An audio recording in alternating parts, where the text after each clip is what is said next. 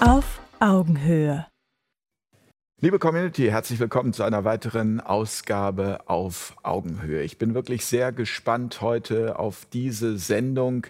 Der Titel Klima, Interessen, Wissenschaft. Und bei diesem Thema Klima, Klimawandel, Klimakrise, das Energiethema, es ist ein so großes Thema, ganz ehrlich, es schwirrt einem der Kopf und man ist irgendwie als Endverbraucher in einer Situation, wo man sagt, da steigt man so gar nicht mehr durch. Und äh, von daher wird es sicherlich auch für mich nicht ganz einfach, heute einen kühlen Kopf zu bewahren. Aber ich äh, werde es versuchen und freue mich auf die heutige Runde und grüße ganz herzlich Michael Limburg. Hallo, Herr Limburg. Sie sind Vizepräsident des Europäischen Instituts für Klima und Energie, kurz EIKE. Richtig. Herzlich willkommen hier in Dresden. Danke. Ich grüße ganz herzlich äh, den Diplom-Ingenieur, Maschinenbau, Diplom-Ingenieur Tim Herbst. Zum zweiten Mal in einer Klimarunde hier bei uns. Ja, vielen Dank, dass ich die wieder dabei sein kann. Schön, dass Sie dabei sind. Dankeschön. Ich grüße Wetzold Plaum, Physiker und YouTuber. Interessante Kombination, oder? Ja, warum nicht? Nee, warum nicht? Ja, ja, ja, ja. Aber man würde erst mal sagen, so, ähm, ja, also Influencer oder Physiker, aber passt irgendwie wohl beides zusammen. Ja, der, der Kanal ist in, in Folge von meinem Buch erschienen. Also ich habe 2012 ein Buch, die Wiki-Revolution, geschrieben zum Thema Politik und Digitalisierung. Und das habe ich dann auf digitaler Form, wenn man so will, fortgesetzt, die Thematik. Ich freue mich, dass Sie da sind. Und äh, ich grüße ganz herzlich Dirk Pohlmann. Herr Pullmann, wir haben uns ja schon ein paar Mal gesehen hier. Ich habe auch immer den gleichen Pullover ja. an, damit ich wiedererkannt werden kann. Ich, ich, könnte jetzt ganz gemein sein und sagen, der Karl Lauterbach von Fairtalk. Das nehmen Sie zurück. Ja. Ich lasse jetzt die Ente zu Wasser, Herr Lehrich. Ja? Zurückgenommen, schon an dieser genau. Stelle. Ähm, für all diejenigen, die Sie noch nicht kennen, Sie sind Journalist und Filmemacher ja. und haben äh, viel zum Thema Klima zu sagen.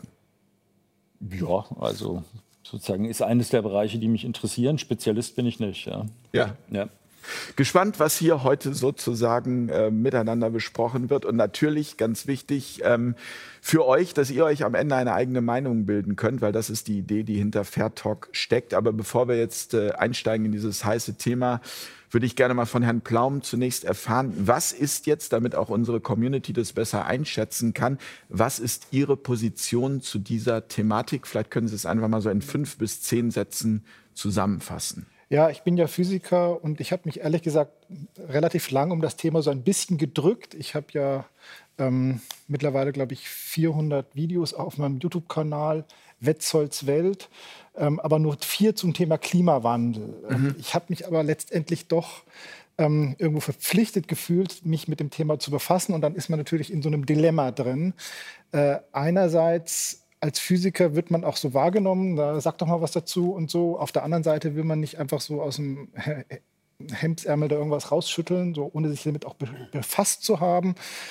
Ähm, und aus dem Grunde habe ich irgendwann mir man dann ein Klimatologie-Lehrbuch geschnappt, habe das also auch gelesen und habe auch dann nebenher natürlich recherchiert und bin zu dem Ergebnis gekommen, dass mich die Argumente des Mainstreams in der Klimatologie nicht überzeugt haben. Ich bin also ein Skeptiker. Ähm, das kann natürlich daran liegen, dass die Argumente schlecht, zu schlecht aufbereitet waren, aber ich bin einfach nicht überzeugt. Und ähm, wir werden sehen, ob, das, ob, sich das heute hier ändert, aber ich vertrete deswegen hier eine, was den Mainstream des Klimawandels anbelangt, eine skeptische Position. Herr Pullmann, Ihre Position, Sie sind überzeugt? Fragezeichen? Ähm, es wird wärmer, der Klimawandel ist real. Ähm, aus keiner wissenschaftlichen Erkenntnis wird die politische unmittelbar ableitbar hervorgehen, sondern man muss sich über die Maßnahmen unterhalten. Ich bin zum Teil sehr skeptisch, was die Maßnahmen jetzt betrifft. Das ist ähnlich wie bei der Covid-Thematik, äh, dass man sich genau angucken muss, wer welche, wer welche Interessen vertritt. Interessen ist ein ganz wichtiger Punkt dabei. Es geht, es ist nicht so, ich vergleiche es dann ähnlich wie mit der äh, Kernenergie, äh, wo man ja äh, bis in die Experten hoch beide Ansichten sollte man machen, sollte man nicht machen, gefunden hat. Und das hängt mit anderen Fragestellungen zusammen. Und vor allen Dingen bin ich der Meinung, dass man über alles verhandeln muss. Also wir hatten ja mal bei einer Sendung hier das Problem, dass aus dem Mainstream Wissenschaft niemand äh, antreten wollte, weil er sagte, man will der Gegenseite nicht die Möglichkeit geben, sich aufzuwerten. das ist eine Position, die ich weder im Journalismus noch in der Wissenschaft akzeptabel finde. Geredet werden muss. Das ist eine der Aufgaben, die wir haben. Herr Limburg, es muss geredet werden. Was ist Ihre Position zu diesem Thema? Da stimme ich zu. Wenn Sie aber mich fragen, wie ich zu dem Thema gekommen bin, ich nehme an, das ist auch interessant, dann äh, ja, eigentlich wie die Jungfrau zum Kind, wie wahrscheinlich bei den meisten hier am Tisch. Ähm, für mich war das ein Nebenthema lange Jahre, ähm, bis ich dann schon lange her, 20 Jahre, mich dann intensiver mit dem Thema beschäftigt habe, weil ich zufällig in meinem Restaurant, Lieblingsrestaurant, einem damals noch Jugoslawen, sitzen durfte. Meine Frau war in Düsseldorf zu einer Messe und ähm, von der damaligen PM, Peter Moosleitners interessantes Magazin, ein Titelbild gesehen habe, das Brandenburger Tor. Meine Heimatstadt ist Berlin. Dann links Sahara, Sand und rechts Eiszapfen und äh, äh Kalt, Kälte. Wann war das? Im November 2001. Okay. Äh, ich gehe da mal, ging da mal gerne hin, weil die fetten Cevapcici, die isst meine Frau nicht so gerne, aber ich. Und das mache ich dann, wenn ich alleine bin. ja, und das hat mein Interesse geweckt, ähm, die Klimathematik ähm, näher anzugucken. Da waren also die beiden gegenübergestellten Hypothesen dargestellt und beides zusammen geht nicht. Ja, und dann bin ich so langsam da reingekommen, hatte immer im Hinterkopf, äh, dass CO2 ja ein Spurengas ist, noch aus der Chemie, die ich mal mitgemacht habe im Studium. Spurengas mit sehr wenigen Prozent oder 0, Prozent Bereichen. Und als ich mich dann intensiver mit der Thematik beschäftigt habe, wurde mir schnell klar, dass das ganze Klimathema ja nur eine, ein Überbau ist für daraus abgeleitete politische Konsequenzen. Und die insbesondere sich auf dem Energiesektor äh, niederschlagen. Aber in Summe auch äh, dafür gebraucht werden können, ich sage es mal platt, äh, stammt nicht von mir, die Luft zum Atmen zu besteuern. Und äh, das wird, äh, sagte der damalige Herausgeber vom New Scientist, wird kein Politiker und keine Partei sich auf der Welt entgehen lassen, wenn sich das durchsetzt, das auch zu machen. Und das war für mich Antrieb genug. Und zumal ich auch die Zeit dazu hatte und finanziell unabhängig bin, mich damit zu beschäftigen, habe dann einen Kreis von Gleichgesinnten übers Internet, E-Mail äh, gesucht und gefunden. Und nachdem wir fünf Jahre lang im gleichen Saft geschmort haben, war dann die Idee geboren, mit einigen wenigen das in die Öffentlichkeit zu tragen, was wir da erarbeitet hatten. Und dann wurde dann 2007 im Februar Eike gegründet. Ideengeber, kann ich heute mit Stolz sagen, sind Dr. Tuss und ich. Und haben dann 20 Gleichgesinnte gefunden und Hannover gegründet im Februar. Ja, und seitdem ähm, sind wir am Markt sozusagen und versuchen unsere äh, Erkenntnisse auszubauen, zu erweitern die Wissenschaft äh, voranzutreiben, auch öffentlich zu machen. Anfangs ging das noch vergleichsweise einfach, äh, obwohl die Bekanntheit natürlich äh, äußerst gering war. Also ab 12, 13 äh, gehören wir quasi zu den äh, ja, Underdogs, die man nicht mehr hört und gerne sieht, offiziell. Ich das, das, genau, auf. ja, das, das, äh, ja, und das hat uns aber nicht abgehalten. Wir machen weiter und wir sind immer erfolgreicher und das ist an sich das Erfreuliche. Herr Herbst, Ihre Erkenntnis zu dem Thema zusammengefasst. In, sagen wir mal jetzt 20 Sätzen. Ja. Aber ich finde das super, dass Sie jetzt von Erkenntnis sprechen, denn vorhin kam ja auch mal der Begriff Überzeugung auf. Und äh, da habe ich an meinem eigenen Leibe die Feststellung gemacht, also Überzeugungen sind bei Sachthemen nichts wert. Ne, äh, sondern es geht tatsächlich um äh, das Abwägen äh, von Pro- und Kontra-Argumenten und dann natürlich möglichst alle. Und ähm, beim letzten Mal kam ja schon raus, ich war früher mal in meiner Schulzeit äh, ein glühender Atomkraftanhänger zu einer Zeit, als ich es noch nicht besser wusste und als auch äh, Tschernobyl und Fukushima noch nicht äh, geschehen sind. Ähm, dann habe ich Maschinenbau studiert und die äh, genannten Unfälle sind passiert. Und spätestens mit, ähm, mit Fukushima bin ich dann mal tiefer ins äh, Atomenergie-Thema eingetreten und habe insbesondere versucht, alle Argumente zusammenzufassen. Und ähm, da bin, bin ich drauf gestoßen, dass das, wo ich von ich früher mal überzeugt war, ne, von wegen billiger Atomstrom, CO2-frei, total sicher und so, und äh, dass davon nichts haltbar ist. Insbesondere das sich bis heute gehaltene Lügenmärchen von äh, billigen Atomstrom ist genau das Gegenteil. Und beim Klima äh, bin ich dann auch in der Sache reingegangen nach dem Motto, habe ich mich vielleicht auch da geirrt? Ist, ist da vielleicht auch die Erzählung eine, eine total andere? Ähm, und ich sage, was die, ähm, die menschengemachte Klimaerwärmung geht, aufgrund der Daten- und Faktenlage, die mir momentan vorliegt, äh, kann ich nicht sagen, dass es in wesentlichen Punkten falsch ist. Was aber in wesentlichen Punkten falsch ist, ähm, sind die Erzählungen über die angeblich viel zu teure, nicht finanzierbare, physikalisch unmögliche äh, Energiewende. Äh, also der Herr Hans-Werner Sinn hat ja den berühmten Vortrag Energiewende ins Nichts gebracht, ähm, dass es eigentlich gar nicht geht und so. Und dann habe ich mich mal als Maschinenbauingenieur damit genauer befasst und äh, selber ein Konzept entwickelt für eine Energiewende und äh, muss sagen, nee, also es gibt wenn man es denn richtig machen würde, und das ist der entscheidende Punkt, über welche Form der Energiewende sprechen wir denn jetzt? Über die real existierende, dass die total vermurkst ist, da würden sie bei mir offene Türen einrennen. Ähm, aber ähm, wenn man es denn richtig machen würde, also qualifiziert von Leuten, die wissen, was sie tun und nicht politisch irgendeine Agenda verfolgen, ähm, dann käme man zu dem Ergebnis, die Versorgungssicherheit würde steigen, es würde billiger und es hatte eigentlich fast nur Vorteile, bis auf die Konzerne, für die die Strompreise dann natürlich etwas teurer würden. Aber ähm, eigentlich würde sich da aus, von wegen Erkenntnis feststellen, wenn ich mir die Fakten und Sachargumente angucke, Klimaerwärmung menschengemacht, ja, nach meinem jetzigen Kenntnisstand ja. Und äh, Energiewende zu teuer nicht machbar, nee, ist genau das Gegenteil. Wir sollten dringend, selbst wenn alle Vorbehalte stimmen sollten, dass die gar nicht menschengemacht ist, gibt es genug gute Gründe, warum man eine qualifizierte Klima äh, äh, Energiewende durchführen sollte oder anstreben sollte. Gut, die Energiewende ist dann ja irgendwie nochmal die andere Ebene oder eine, wie würde man sagen, ja, im Grunde ist das ja die Konsequenz, Ebene. die man gegebenenfalls aus der Klimaerwärmung zieht. Ne? Ja. Dann ist ja die Frage, was machen wir denn jetzt mit dieser Erkenntnis, wenn, wenn das eine oder andere vorstellt.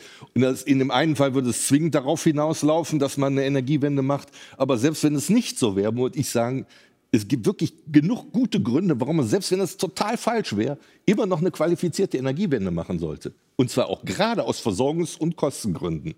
Ich würde dennoch einmal, wie gesagt, um es verständlich äh, darzustellen, dieses Thema, von Ihnen einmal eine Frage beantwortet haben wollen, wo man jetzt vielleicht erstmal so schmunzelt und sagt, okay, äh, klingt vielleicht ein bisschen naiv die Frage, aber würden wir jetzt ähm, aufhören, ab sofort uns ums Klima Gedanken zu machen? Wir würden einfach so weiterleben, wie wir jetzt weiterleben. Ja, wir würden all diese ganzen Maßnahmen, diese ganzen Ideen, die da so rumschwirren, auch politisch einfach sagen, das interessiert uns jetzt nicht mehr. Wie lange gäbe es uns noch, Herr Pullmann? Ja, es wird zum Ende dieses Jahr, Jahrhunderts äh, wird es dann langsam wirklich schwierig werden. Wir hätten dann Bereiche, äh, in denen Säugetiere nicht mehr existieren können. Also das kann man sich heute zu einem gewissen Grad schon angucken in Ländern wie Irak oder auch in der Türkei.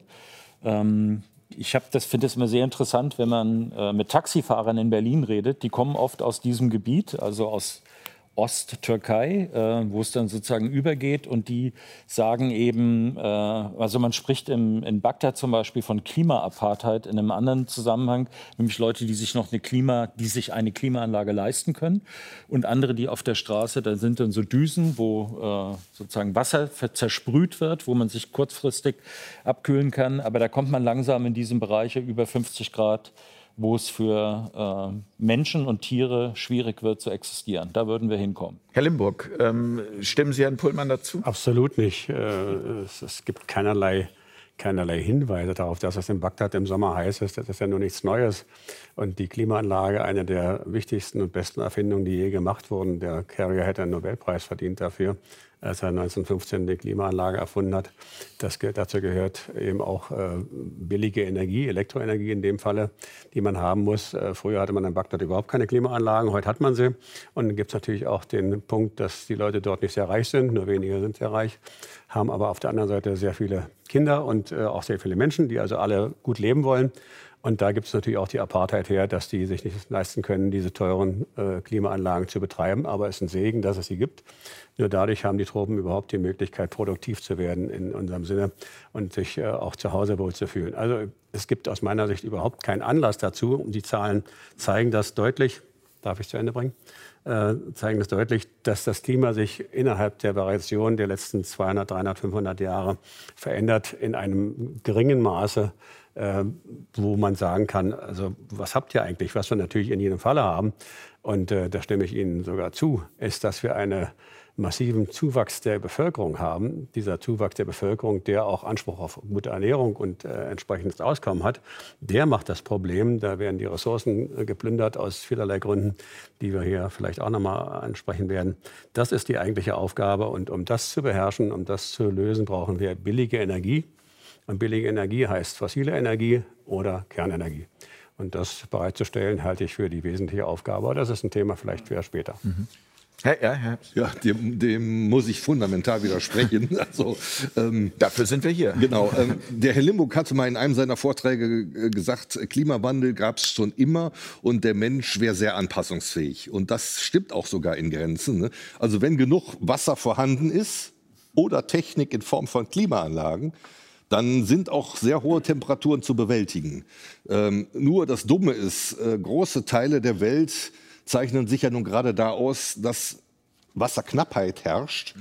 Und eben auch ein großer Mangel an Klimaanlagen. Also eben sagte der Herr Limburg, Mann hat ja Klimaanlagen. Nee, eben gerade nicht sondern nur noch ganz wenige.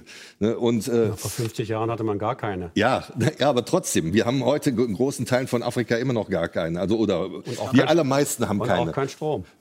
Der Punkt ist jedenfalls, wenn diese beiden Ausgleichsmechanismen wegfallen, dann ist es mit der Anpassungsfähigkeit des Menschen ganz schnell vorbei, denn über 42 Grad dauerhaft äh, Celsius äh, denaturieren die menschlichen Eiweiße. Äh, das nennt man Temperaturen above Deadly Threshold, also über der tödlichen Schwelle.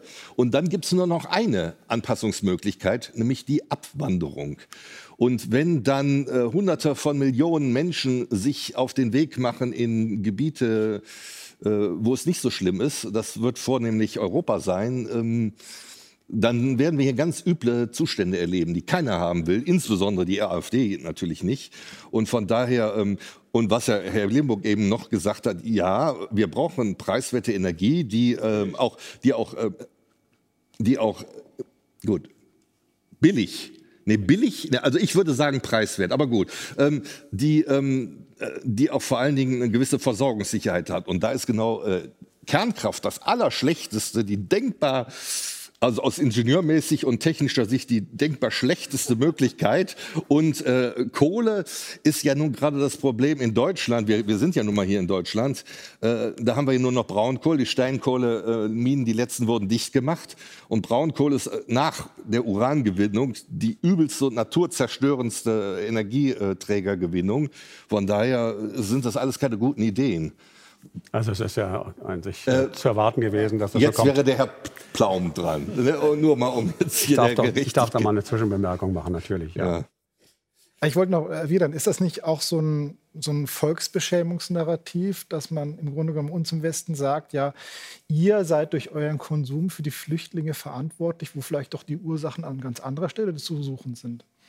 Wenn die Ursachen tatsächlich an anderer, also wenn es so wäre, also de facto, äh, dann ja. Aber wenn das äh, ähm, un, und dann heißt es natürlich, was heißt denn jetzt unser Konsum? Ne? Also wen zählt man denn jetzt da rein? Weil selbst in Deutschland gibt es ja Leute, die ganz, also zum Beispiel, ich fahre so gut wie gar kein Auto mehr. Mhm.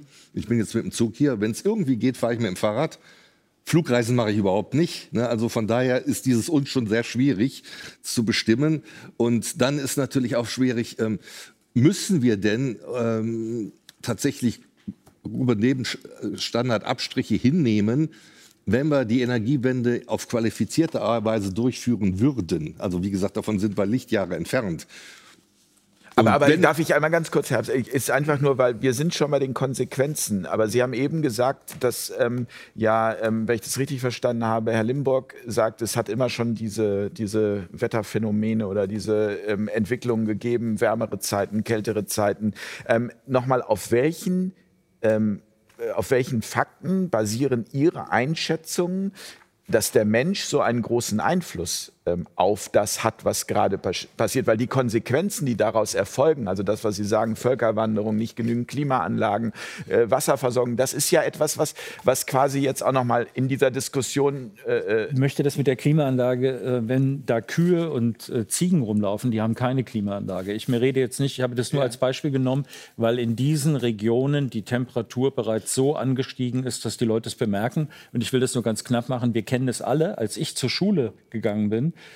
war ähm, sozusagen hitzefrei, gab es einmal noch, äh, gab es bei uns jetzt nicht mehr, also gibt es nicht mehr. Äh, und die Sache ist, dass wenn früher ein Tag über 30 Grad hatte, war das ein Ereignis. Und das ist eine objektiv messbare Tatsache. Die Tage im Sommer, die über 30 Grad sind, äh, das waren früher vier oder fünf und heute sind es acht bis zwölf. Also das heißt, daran kann man schon sehen im Laufe meines Lebens, was passiert ist. Die Klimaerwärmung wurde angegeben mit 0,1 Grad pro Jahr geschätzt. Wir sind darüber drüber. Also die realen Messwerte sind oberhalb dieser geschätzten Werte. Sie haben ein Buch geschrieben, dankenswerterweise mit einer falsifizierbaren Aussage, nämlich dass die Temperatur runtergehen wird, äh, was nicht der Fall gewesen ist. Ähm, also das heißt, wir haben in diesen letzten zehn Jahren haben wir rekordmäßig äh, höhere, Tem also seit der Jahrtausendwende haben wir die meisten Rekordjahre äh, sind in dieser Jahrtausend, nach der Jahrtausendwende gewesen. Das heißt, ich glaube, das können wir aber mal abfragen, wo wir eigentlich Streitthemen haben. Also ist es, äh, sind Sie auch der Meinung, dass es wärmer wird oder äh, ist das also für Sie? Ich möchte erst mal auf das eingehen. Okay. Aber ich finde, wir, wir, können uns vielleicht mal Wir einigen. können da natürlich äh, da auch, aber wie gesagt, das ist sowas von äh, dramatisch. Es gibt ja diesen, diesen schönen Spruch, äh, wenn der Himmel runterfällt, sind alle Spatzen tot. Ich kann mir natürlich jedes Szenarium ausdenken, äh, was dazu führt, dass äh, die Leute verglühen, die es Vieh verdurstet und was ich was alles. Aber es passiert doch schon. Es ist doch nicht, dass man sich ausdenkt. Das, Darfur ist der erste Klimakrieg gewesen. Aber es passiert schon. Ja? Okay. Wenn ich ausreden ja. durfte, wir dürfen ja nicht vergessen, dass wir diese Dürren schon immer haben. Es gibt einen Dürreindex und wenn Sie sich den anschauen, dann geht er über die letzten 100 Jahre, dann ist der Trend negativ. Das heißt, wir haben weniger Dürren als vorher. Aber was wir haben, wir haben auf jeden Fall, besonders in diesen warmen Ländern, insbesondere in Afrika und großen Teilen Arabiens, die ja zu Asien gehört, haben wir eine Bevölkerungsexplosion, die, auf, die, auf sich, die es noch nie gab. Afrika hat sich beispielsweise von 1950 bis heute von rund äh, knapp 200 Millionen auf 1,1 Milliarden Menschen erhöht da ist natürlich Not da. Da ist, also wie der dann eine Dürre vorkommt und sich viele um das, um das äh, wenige Gras äh, für die Kühe und für die Ziegen äh, balgen, gibt es Verteilungskriege, gibt es Not und Hunger. Afrika hat im, im Vergleich pro pro äh, Kopf der Bevölkerung 500 Kilowattstunden im Jahr. Das ist so viel wie zwei Kühlschränke bei uns verbrauchen. Äh, da sterben 500.000 äh, Frauen im Kindbett, weil nicht mal die Hebamme eine elektrische Lampe anknipsen kann, um ihr zu helfen, das Kind zu gebären. Die Leute sterben wie die Fliegen an dem Rauch von Holzfeuer, das sie einsammeln müssen, oft kilometerweit Kinder häufig die sie in ihren Hütten dann verbrennen, weil sie nicht mehr die, genügend Gas haben oder Kohle oder auch insbesondere äh, Strom, um ihr Essen zu kochen. Also das ist die eigentliche Ursache. Wir hatten im Jahr 20, äh, 1960 rund äh, zwei Milliarden Menschen. Die, Entschuldigung, aber die Ursache für was? Die Ursache für die, für die Dürren, die ausufern und deswegen nicht mehr genug Menschen ernähren, was sie vorher konnten. Die konnten ausweichen. Heute können sie nicht mehr ausweichen, weil es voll ist was ja. Tolles. Äh, Aber das ist auch schon mal ein Moment, ganz... Ja. Moment, Moment. Also die Ursachen, die naheliegenden Ursachen, die übersehen Sie. Die naheliegende Ursache ist die Überbevölkerung, die wir nicht ändern können. Die Leute sind ja nun mal da. Äh, als ich in Ägypten war, 2004, da waren es 80 Millionen Menschen, jetzt sind es 100 Millionen. Als Nasser die Regierung übernommen hat, waren es 15 Millionen. Ähnlich ist es im Irak, ähnlich ist es in äh, den meisten muslimischen Ländern. Als ich in in Indonesien waren, da waren es, weiß ich was, 100, äh, 110 Millionen, jetzt sind um die 200 Millionen Menschen. Also die müssen ja alle ernährt werden, gekleidet, versorgt, brauchen äh, äh, elektrische Energie insbesondere, brauchen aber auch Straßen, brauchen Brunnen, brauchen Krankenhäuser, Bildung und so weiter. Und für all das braucht man eine wahnsinnige Menge an Investitionen in billige Energieversorgung. Erst dann kann man diese Leute äh, versorgen und sie sich selbst versorgen vor allen Dingen. Und da braucht man keinen Klimawandel dazu, um das zu erklären. Sie haben natürlich recht. Wir haben eine, ein, paar ein paar Jahre, die warm waren. Ich habe hier so ein schönes Beispiel mitgebracht. Kann mal vielleicht mal die Folie 2 äh, einblenden. Das ist äh, beispielsweise ein, habe ich durch Sie gelernt, die mögen das, äh, dieses Farbbalkendiagramm, das die Temperaturen in Farben darstellt. Mhm. Und das ist ein, ein Farbbalkendiagramm, wie es in gleicher Form von der Landesregierung Brandenburg benutzt wird, um darzustellen, wie wichtig die Maßnahmen gegen den Klimawandel für das Land Brandenburg sind. Denn es zeigt hier den, äh, die Temperaturverlauf von 1880, 1880 bis 2021 im Land Brandenburg anhand der Stationen äh, Berlin 1888. 1880, 1800. links also 1880 und rechts 2021 mhm. äh, und ähm, die Station Berlin-Brandenburg. Das ist genau das, was Sie sagen. Wir haben eine Kaltzeit gehabt, 1880, Sie sehen das an den blauen Streifen, und wir haben in den letzten äh, Jahren die roten Phasen, das ist also die Warmzeit. Wir haben insgesamt, ich habe es dazu geschrieben, einen Anstieg von 1,29 Grad Celsius pro Jahrhundert. Das heißt, wir sind schon am Limit von Paris, wenn Sie die 1,5 Grad nehmen. Der Punkt ist, wenn Sie jetzt das mal weiterschalten, glücklicherweise gibt es diese Temperaturreihe auch weiter zurück. Wenn Sie bitte die nächste Folie bringen und dann die übernächste. So, weiter. Da habe ich es jetzt mal zusammengeschrumpft, damit ich die linke Seite, Seite noch äh, dazu habe. Da ist immer noch die 1,29 Grad. Und jetzt machen wir die nächste Folie.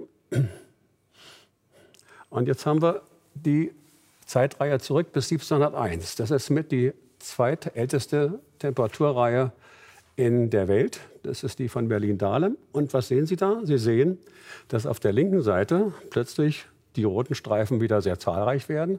Also so um 1780, 1770.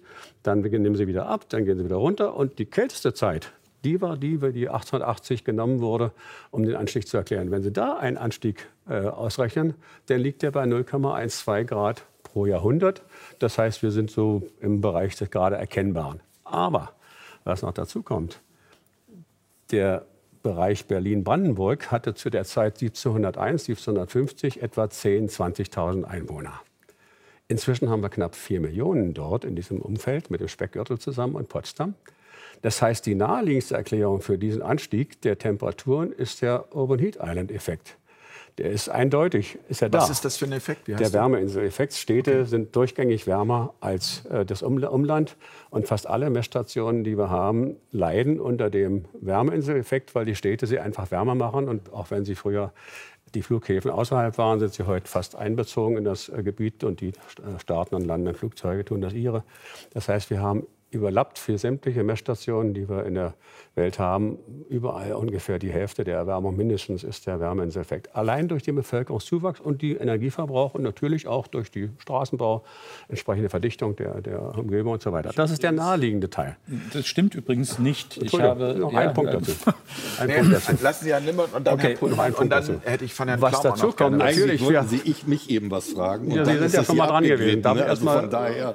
Ähm, äh, was dazu kommt, ist diese, diese roten Phasen ganz auf der rechten Seite.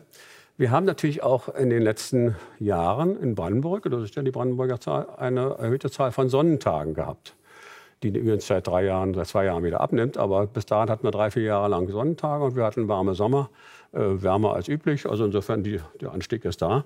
Wie, was der mit dem CO2 zu tun hat, erschließt sich mir nicht. Wenn Sie nämlich die Wärmeinseln äh, rausblenden aus den Temperaturstationen und da die historischen Daten aufzeichnen, dann stellen Sie zu der, ich habe auch die Grafik da, dann stellen Sie zu der äh, Verlaufskurve der Emissionen wie auch des Anstiegs der CO2-Konzentration keinerlei äh, Korrelation fest.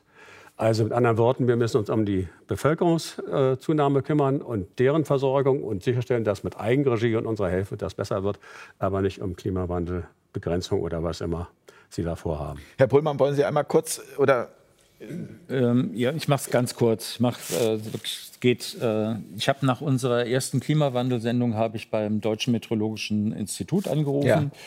Ja. Ähm, das mache ich. Ich frage dann immer bei den Leuten ab, äh, was dazu zu sagen ist, weil diese, äh, ich habe ziemlich viele äh, Zuschriften bekommen, genau dieses Inhalts. Und es wurde gesagt, äh, vollkommener Quatsch. Natürlich werden diese äh, Temperaturen werden so erfasst und das macht man über große Messreihen und nimmt Daten raus, die nicht reinpassen. Diese Temperatur so äh, sozusagen, wie soll ich sagen, amateurhaft wird Temperatur nicht festgestellt. Am Anfang schon. Übrigens bei diesen Reihen ist es so, dass man immer anfängt bei dem, in dem Moment, wo äh, diese äh, Klimastreifen sind, ab dem Moment, wo systematisch Temperaturen aufgezeichnet wurden. 1701, nein, 1701 mit definitiv nicht. Das fängt, äh, Stockholm ist mit am ehesten, die sind so ungefähr nein. bei 1780 dann. Ich nein. weiß auch nicht, wo Sie die Daten her haben. Das sind keine, Sie messen dann, ich komme gleich bei der CO2 nachher, um mal zu zeigen, wie gearbeitet wird. Sie hatten eben eingeschrieben, dass, ne, jetzt, äh, von, wegen, ne, von daher, äh, Sie lassen nämlich Herrn, Herrn Pohlmann gerade nicht. Wir kommen dann, ich will erst einmal ein Beispiel, ich, weil ich sozusagen, äh, machen wir dann extra, aber jetzt, äh, ich möchte darauf hinweisen, wer überhaupt nicht zu Wort ja, ja, aber ich habe einen Pflaum im, im, im, Auge, ähm, aber es hatte sich jetzt einfach gerade so entwickelt und von daher... Trotzdem, vielleicht, weil ich habe, oder wir, ich fürchte, wir haben jetzt das Problem, dass wir schon zu tief eingestiegen sind und das, was eben zu klären war, wo steht, bis wohin ist denn wenigstens Konsens vorhanden? Ne?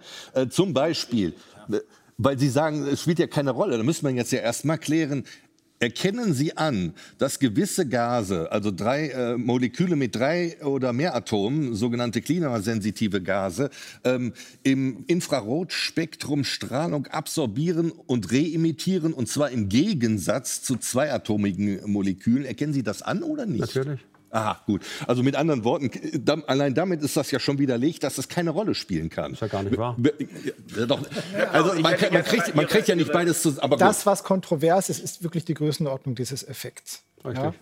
Ja? Äh, das heißt, Entschuldigung, wenn ich das richtig verstehe, es sind dieselben Daten, es ist nur eine inter unterschiedliche Interpretation. Nein, nein, nein. Also der, der Punkt ist ja eigentlich, bekommt man das erstmal nicht zusammen, wenn man sagt, man erkennt das an, dass es da äh, klimaaktive Gase gibt wie CO2 und wir wissen auch, wir haben im etwa im Bereich von aktive Gase haben wir. Genau. Ähm, 2000 äh, Gigatonnen durch die industrielle Verbrennung der Menschheit dazugebracht. Äh, dann zu sagen, das hat keinen Effekt, wenn man das andere eben anerkannt, gibt es erstmal ein Problem, weil das widerspricht sie erstmal. Und dann kommt man dahin, was der Pflaum sagt, ist das denn jetzt ein relevanter Aspekt? Darüber kann man jetzt noch sprechen. Aber trotzdem würde ich gerne noch mal vorher einsteigen, damit endlich einmal dieser unselige Klima- äh, oder Treibhauseffekt geklärt ist, was dann darunter verstanden wird. Weil ähm, da gibt es Sachen von wegen, die Erde hat ja gar keine Glaskuppel oder ähm, das CO2 ist ja gar nicht einseitig verspiegelnd und so. Das ist in der Sache tatsächlich sogar richtig.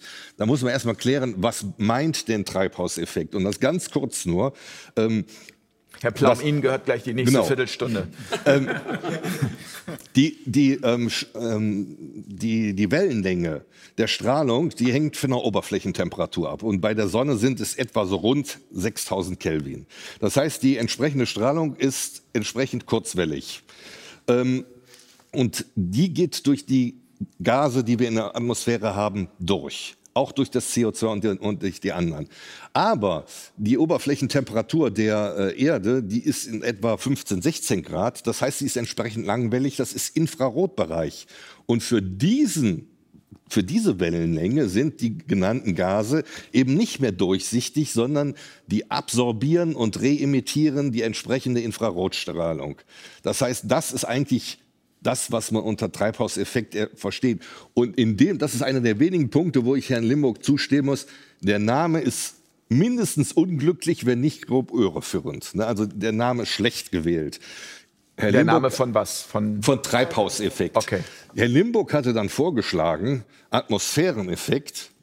Aber ähm, das ist ja nur total nichtssagend. Also dann könnte man vielleicht sich auf äh, ähm, ja, mit dem Treibhaus hat das immer nichts zu tun. Nein, nein, nein, nein wie gesagt, ich, hatte ja, ich habe Ihnen ja gerade zugestimmt. Aber dann äh, Atmosphäreneffekt ist es auch nicht, sondern dann vielleicht äh, äh Erdatmosphärenerwärmungseffekt aufgrund äh, Infrarotstrahlung absorbierender und re reemittierender Gase. Das wäre allerdings so ein Wortungetüm und das ständig auszusprechen, wird ein bisschen problematisch. Das klingt auch ein bisschen lustig schon. Ja, glaube, wir brauchen jetzt hier nicht versuchen, das umzubenennen. Es wird nun mal so genannt, da können wir jetzt auch nichts dran ändern. Richtig, es ist ein dummer Begriff, der ist, der ist einfach falsch und irreführend. Nichtsdestotrotz heißt es nicht, weil man dann nachweist, ach, der, wir haben gar kein Glas, keine Glaskuppel, dann kann es auch keinen Treibhauseffekt geben.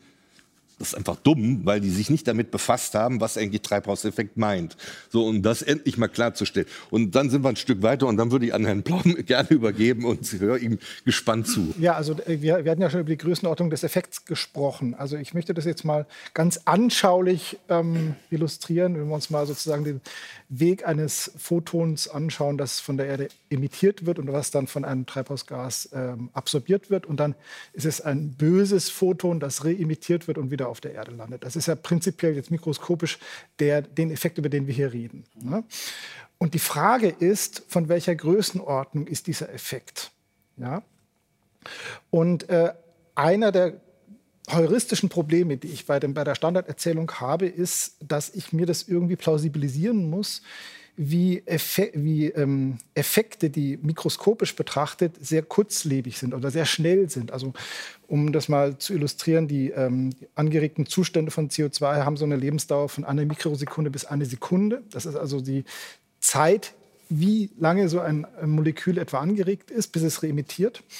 Ähm, und dann haben wir die Situation, wenn es von der Erde wieder absorbiert wird, ähm, und es tatsächlich zu einer infinitesimalen Erwärmung kommt, dass dann Können Sie da einmal kurz was zu einer Infi?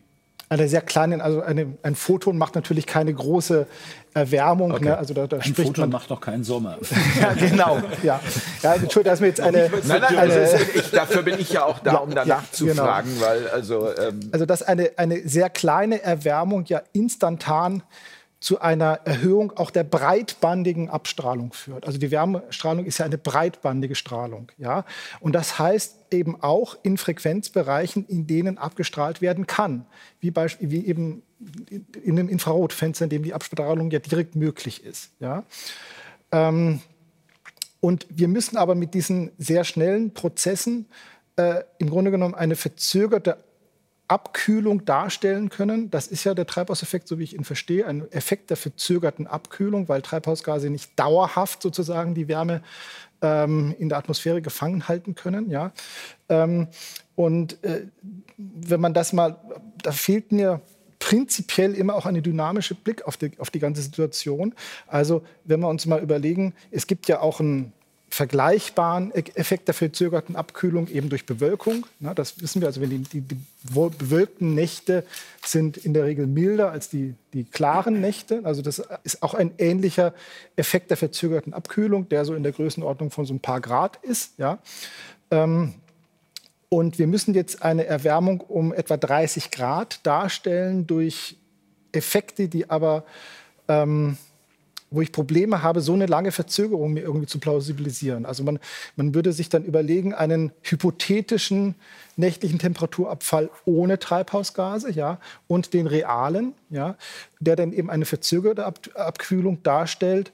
Ähm, wo ich, wenn ich mir das jetzt, Sie sind Ingenieur, Sie wissen, was ein, was ein Tiefpassfilter ist, das würde man in einfachster Weise durch eine Tiefpassfilterung modellieren und man hätte dann Halbwertszeiten Stunden bis Tage, würde ich mal sagen, ja, die man sozusagen hier ansetzen müsste, um eine Erwärmung von 30 Grad darstellen zu können. Ähm, das, man müsste ja dann auch der Temperaturenstieg zwischen diesen beiden, also dem realen und den hypothetisch nicht verzögerten, müsste ja bei Sonnenaufgang dann wahrscheinlich am größten sein. Ich schätze mal so 50 Grad oder so. Ja. Ähm, und das, das scheint mir an der Stelle unplausibel zu sein. Wie kriegt man sozusagen durch Elementarprozesse, die alle sehr schnell sind, ja, eine so extreme verzögerte Abkühlung dargestellt, dass man wirklich 30 Grad Temperaturunterschied ausmachen kann. Nebenbei bemerkt, der Abkühlungseffekt durch Bewölkung macht ja nur ein paar Grad aus. Ne? Und das ist aber ein breitbandig wirksamer Effekt, weil die ähm, Bewölkung ja ein breitbandiges Emissionshindernis ist. Ja, also Herr Pflaum, ich frage mich gerade, Entschuldigung, dass ich lache, aber ähm, ähm, wie bekommen wir das jetzt fußgängertauglich, wie Herr Pohlmann immer so schön sagt? Also, äh Die Frage ist berechtigt, ja. Ja, äh, ja. Einen Punkt habe ich eben noch vergessen, äh, der das vielleicht ein bisschen anschaulicher macht. Also wenn dann klimaaktive Gase, ob das nur CO2 oder Wasser oder was auch sonst ist, äh, das, die Infrarotstrahlung aufnehmen, dann ist es statistisch so, dass die die kugelförmig wieder abstrahlen. Und das bedeutet bei der Krümmung und der Höhe der Erdatmosphäre, dass etwa die Hälfte von der abgestrahlten Wärme wieder zurück auf die Erdoberfläche geht. Das, um erstmal das nochmal Fußgänger tauglich verständlich zu machen. Und von daher, äh, ich kann momentan überhaupt nicht den Ansatz über den Zeit verstehen, wenn es einfach darum geht, die Hälfte. Also eigentlich geht es darum, die Wärmeabstrahlung, die ja ständig stattfindet bei der, äh, bei der Erde, die muss auch stattfinden, sonst würden wir hier Millionen Grad herrschen. Also eigentlich sind wir im Gleichgewicht, dass so in etwa ja, das Gleiche wieder reinkommt. Nicht übertreiben, Millionen Grad ist ein Ja, von Anfang an, gut, egal, wie auch immer. Jedenfalls wäre hier kein Leben möglich, wenn, wenn es hier immer nur aufgeheizt würde und nichts abstrahlt. Ähm, und von daher ähm, wird jetzt, äh, geht es gar nicht darum, ob die Abstrahlung verzögert wird, sondern die Abstrahlung wird insofern behindert, dass die Hälfte wieder zurückgestrahlt wird auf die Erdoberfläche.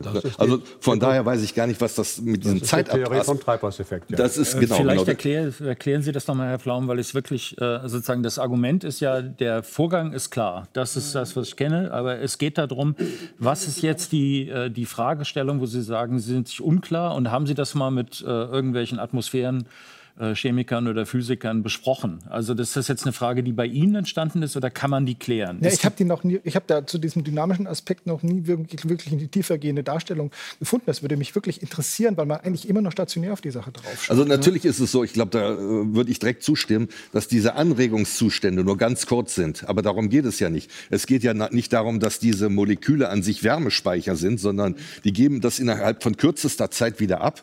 Der Punkt ist nur, wenn wir jetzt denken, das hier ist die Erd- oder Oberfläche, jetzt erstmal in erster Linie planar, und strahlt dann ab. Und davon geht dann aber von dieser Abstrahlung, zumindest bei diesen klimaaktiven Gasen, die Hälfte wieder zurück. Dann hat es überhaupt nichts mit der Zeit zu tun, sondern die Abstrahlung, die Wärmeabstrahlung wird behindert, was logisch zwingend dazu führt, dass es wärmer werden muss, weil einfach mehr Wärme im Gesamtsystem Erdatmosphäre verbleibt. Herr Limburg, Sie, achso, ja, nee, Sie, Sie rutschen so nervös hin und her. Nein, ähm, mir geht das eigentlich schon äh, viel zu tief da rein, aber ähm, von der Sache her, äh, wie Sie es erklärt haben, genau das äh, wird so postuliert. Das ist der Treibhauseffekt, äh, wie Sie sagen. Und da sind dann die Treibhausgase oder die infrarotsensiblen Gase, äh, in diesem Falle vorrangig äh, CO2. Und durch bestimmte Rückkopplungseffekte wird das verstärkt und so weiter. All das ist bekannt. Ähm, wir hatten ja bei unserer letzten ähm, Konferenz auch Professor Hepper vom Princeton äh, bei uns und er hat uns diese Dinge auch mal auseinandergesetzt, ein Spektralphysiker per Excellence, wie es einen besseren kaum auf der Welt gibt. Und er hat uns auch dargestellt, ich habe diese Kurve hier, das Bild äh, 8, glaube ich, der hat uns gezeigt, was es bedeutet in der, in der, Rückhaltung, in der Rückhaltung der Strahlung, wenn man das CO2 verdoppelt. Und wenn Sie die Kurve bitte hier mal einblenden, dann sehen Sie da äh, diesen mittleren Trichter. Äh, die schwarze Linie ist die Rückstrahlung von Satelliten gemessen. Äh, das Blaue ist die Planck-Kurve, äh, braucht uns jetzt nicht weiter interessieren. Das ist eine bestimmte Glockenkurve oder glockenähnliche Kurve. Und die grüne Linie ist dann das, was ohne CO2 in der Atmosphäre sich als Rückstrahlung ergeben würde. Und die schwarze Linie ist das, was sich aktuell mit rund 400 ppm äh, ergibt, ergibt ähm, als Trichter der Rückhaltung sozusagen der Energie. Links sind äh, die Watt pro Quadratmeter und rechts ist die Wellenlänge aufgetragen. Und wenn man jetzt diese CO2-Menge verdoppeln würde, das ist die Aussage und das ist auch dann noch gemessen worden mit dem Hightranspektren, dann kommt man zu der roten Linie, die Sie da aussehen. Und Sie werden äh, zugeben, dass sich die beiden Linien wirklich nur ähm, mit Lupe unterscheiden. Das heißt, die Verdopplung des CO2, und da spielt ein Sättigungseffekt äh, eine Rolle, würde bestenfalls, schlimmstenfalls eine Erwärmung um 0,8 Grad bedeuten bei Verdopplung. Wobei man auch sagen muss, selbst wenn wir sämtliche bekannten fossilen Brennstoffe, sowohl die bekannten äh, Lagerstätten als auch die noch äh, vermuteten Lagerstätten ausgraben würden und verbrennen würden, bei einer Verdopplung der, äh, der CO2-Konzentration nicht erreichen. Entschuldigung, wenn ich einmal ganz kurz nachfrage, aber ist das eine Simulation oder eine Messung gewesen? Das ist Messung. Messung. Okay. Das, das, das Schwarze ist Messung, Satelliten, mhm. und das Rote ist gerechnet bei Verdopplung aufgrund der bekannten Tatsachen, wie das sich verhält. Verdopplung kann ja keine Messung sein, weil wir haben ähm, keine. Äh, Papa Happe hat dann noch äh, auf der unserer Tagung. Aber, äh, die offizielle Zahl dazu ist zwei bis drei Grad Wärme. Also nein, nein, der, der Punkt, der Punkt, der Punkt ist ein äh, anderer. Nein, nein, Klimawissenschaftler würden sagen, da haben Sie was vergessen. Da haben Sie was vergessen, das ist die sogenannte Wasserdampfverstärkung. Ja, genau. Der, die Klima, sogenannte Klimasensitivität, die äh, das CO2 alleine bringt, liegt so zwischen 0,8 und 1,1 Grad. Happer sagt hier 0,8 Grad. andere sagen 1,1 Grad. Aber dann kommt die große Wasserdampfverstärkung, die man dummerweise nicht findet in der Realität. Die bedeutet mehr Wärme. Wasserdampf ist ein starkes Treibhausgas, stärker, deutlich und breitbandiger als äh, CO2. Äh, wird mehr Wasser verdampft, also mehr Wasserdampf in der Atmosphäre, sprich stärkere Erwärmung, mehr Wasserdampf, mehr Wasserdampf in der Atmosphäre, sprich mehr Erwärmung. Das ist sogenannter Runaway-Effekt und diese Verstärkung äh, grenzt das äh, äh IPCC irgendwo zwischen 1 äh, Grad mehr bis 5 Grad mehr ein. Also sehr genau, wie man schon sagen kann. 1 bis 5 Grad ist äh, 400 Prozent Differenz. IPP, und es sagt, im Mittel 3,1 Grad sind es dann, die dann äh, Erwärmung wird bei Verdopplung. Das IPCC ist was? Das IPCC ist das International Panel on Climate Change, also dieses politische Weltklimarat. Äh, ja, in verschönerter Form Weltklimarat genannt.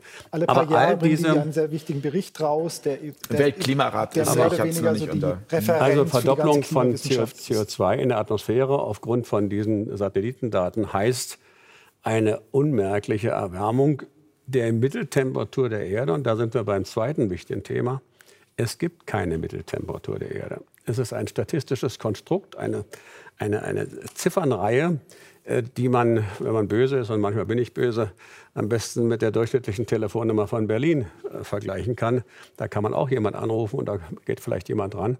Aber viel mehr Bedeutung hat sie nicht. Es ist keine Temperatur im physikalischen Sinne. Es ist ein, ein Zahlenwert, ein Indexwert, den man ausrechnen kann. Der Indexwert wird man immer wieder zwischendurch verschoben, wird geändert. Man müht sich den auch zu rechnen, zu, zu messen und dann zu berechnen. Ist es nicht gelungen bisher. Äh, die Zahlen, Stefan Beusmann kann man vielleicht noch drauf bedeuten, wenn ich diese 15 Grad Mitteltemperatur habe, dann muss ich diese Abstrahlung haben. Also so hängt das zusammen und deswegen wird es benutzt. Aber wie gesagt, die Messungen, das haben wir ja Satelliten, zeigen, dass die äh, CO2-Verdopplung eine unerhebliche Erwärmung bringt. Das ist falsch. Und die, die Wasserdampfverstärkung, die sich in den Modellen äh, darstellt, findet sich leider in den entsprechenden Messungen nicht wieder. Weder über den Tropen noch sonst wo noch äh, irgendwo in den sagen, es ist Arktis und antarktischen Gefilden. Ja, also ähm, grotesk falsch. Grotesk, ja ich weiß, äh, haben wir jetzt ich sozusagen, aber wir, ich habe, wir hatten mal abgemacht drei, jetzt haben wir schon ein paar mehr. Aber dann Welche ich, Grafik, die Regie Ich habe eine vierte, eine vierte, das ist die berühmte Hockeystick-Kurve und da will ich einfach mal, die treibt ja, äh, jetzt müssen wir auf den Blutdruck von Herrn Limburg aufpassen.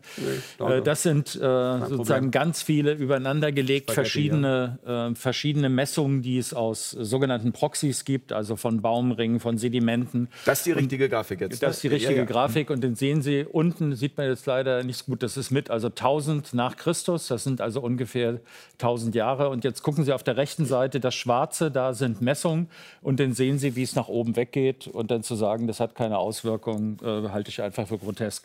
Das davor, es gibt äh, sozusagen die originär ver, äh, veröffentlichte Hockeystick-Grafik war linearer, also das heißt, äh, aber deswegen habe ich die genommen, weil hier sind wirklich alle einzelnen Kurven drin. Aber das Wichtigste für uns ist, Sie sehen, das schwankt schon, ja, aber hier hinten, das heißt da, wo wir anfangen, CO2 in die Atmosphäre zu pusten, haben wir den Effekt und den kann man ja auch ausrechnen. Wir wissen ja ungefähr, wie viel reingepustet worden ist, wie viel unter sozusagen, das sind ja verfaulte Bäume, sagen wir mal, oder organisches Material. Was drin war, das wird von uns über Verbrennung in die Atmosphäre gepackt. Darüber können wir ungefähr sagen, was das ausmacht und können auch sagen, ob das stimmt. Also das heißt, ob die Temperaturen entsprechend reagieren. Und äh, zu sagen, dass diese das CO2, was ein Klimagas ist, keine Auswirkungen hat. Sie haben es ja gar nicht gesagt, Sie haben ja nur gesagt, es ist weniger.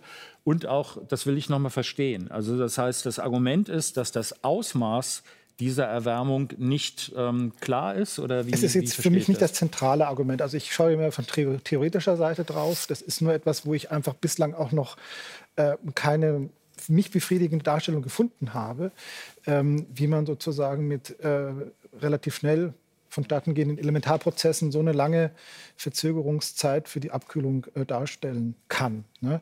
Ähm, ich, für mich fängt schon, die, die, wo ich als Theoretiker Probleme habe oder Bauchschmerzen habe, eigentlich es damit an, wenn Standardklimatologen, Physiker diesen Effekt erklären. Und das, dann dauert es in der Regel ein paar Sätze und man hört dann eine Aussage wie, ähm, äh, ein Planet ohne Atmosphäre hätte im Mittel oder die Erde ohne Atmosphäre hätte im Mittel ähm, eine Temperatur von minus 18 Grad Celsius. Das kenne ich auch, ja. Und damit, und da, es fängt schon damit an, dass diese Aussage einfach falsch ist. Sie ist einfach falsch. Und das kann man eigentlich sehr leicht, ähm, kann man das darstellen, warum das falsch ist. Äh, denken wir uns mal einen Planeten mit einer konstanten Temperatur. Ja? Ähm, dann entspricht die Abstrahlungsleistung äh, genau der, dieser der Temperatur entsprechenden Strahlung eben, wie man das aus dem Stefan-Boltzmann-Gesetz ähm, ausrechnen kann. Und jetzt nehme ich diesen Planeten und er, er, erwärme die eine Hälfte um 10 Grad und die andere kühle ich um 10 Grad ab. Dann bleibt die Durchschnittstemperatur gleich. Mhm. Ja? Aber die abgestrahlte Wärmeleistung nimmt zu. Mhm. Ja? Wegen der Theophie-Abhängigkeit. Mhm. Ja? Das heißt. Das sollten Sie erklären. Warum das Theophie ist. TH4 ist, das sollten Sie erklären für die Fußgänger. Äh, ich weiß nicht, also das, ist die, das Stefan-Boltzmann-Gesetz ist so ein bisschen das zentrale Gesetz, ähm, um das es ja letztlich geht. Das ähm, stellt einen Zusammenhang her zwischen der Strahlungsleistung, der Temperatur eines sogenannten schwarzen Strahlers, wo man irgendwelche Resonanzeffekte außen vor lässt. Ähm, es geht reine, um ein kontinuierliche um ein kontinuierliches ähm, elektromagnetisches Strahlungsspektrum. Und ähm, es gibt eben ähm, da einen Zusammenhang zwischen der Temperatur und der abgestrahlten Wärmestrahlung. Ne? Wir werden dazu auch übrigens, das, um einmal zu sagen, all diejenigen, die da noch mal tiefer einsteigen möchten, auch dementsprechende Links dann mhm. einblenden zu dieser Sendung. Nur ganz kurz, dieses Temperatur geht in vierter Potenz ein. Das, das ist, der, der das, ist das, worum es gerade also Limburg und also T hoch 4 Quadrat, in der T hoch 4.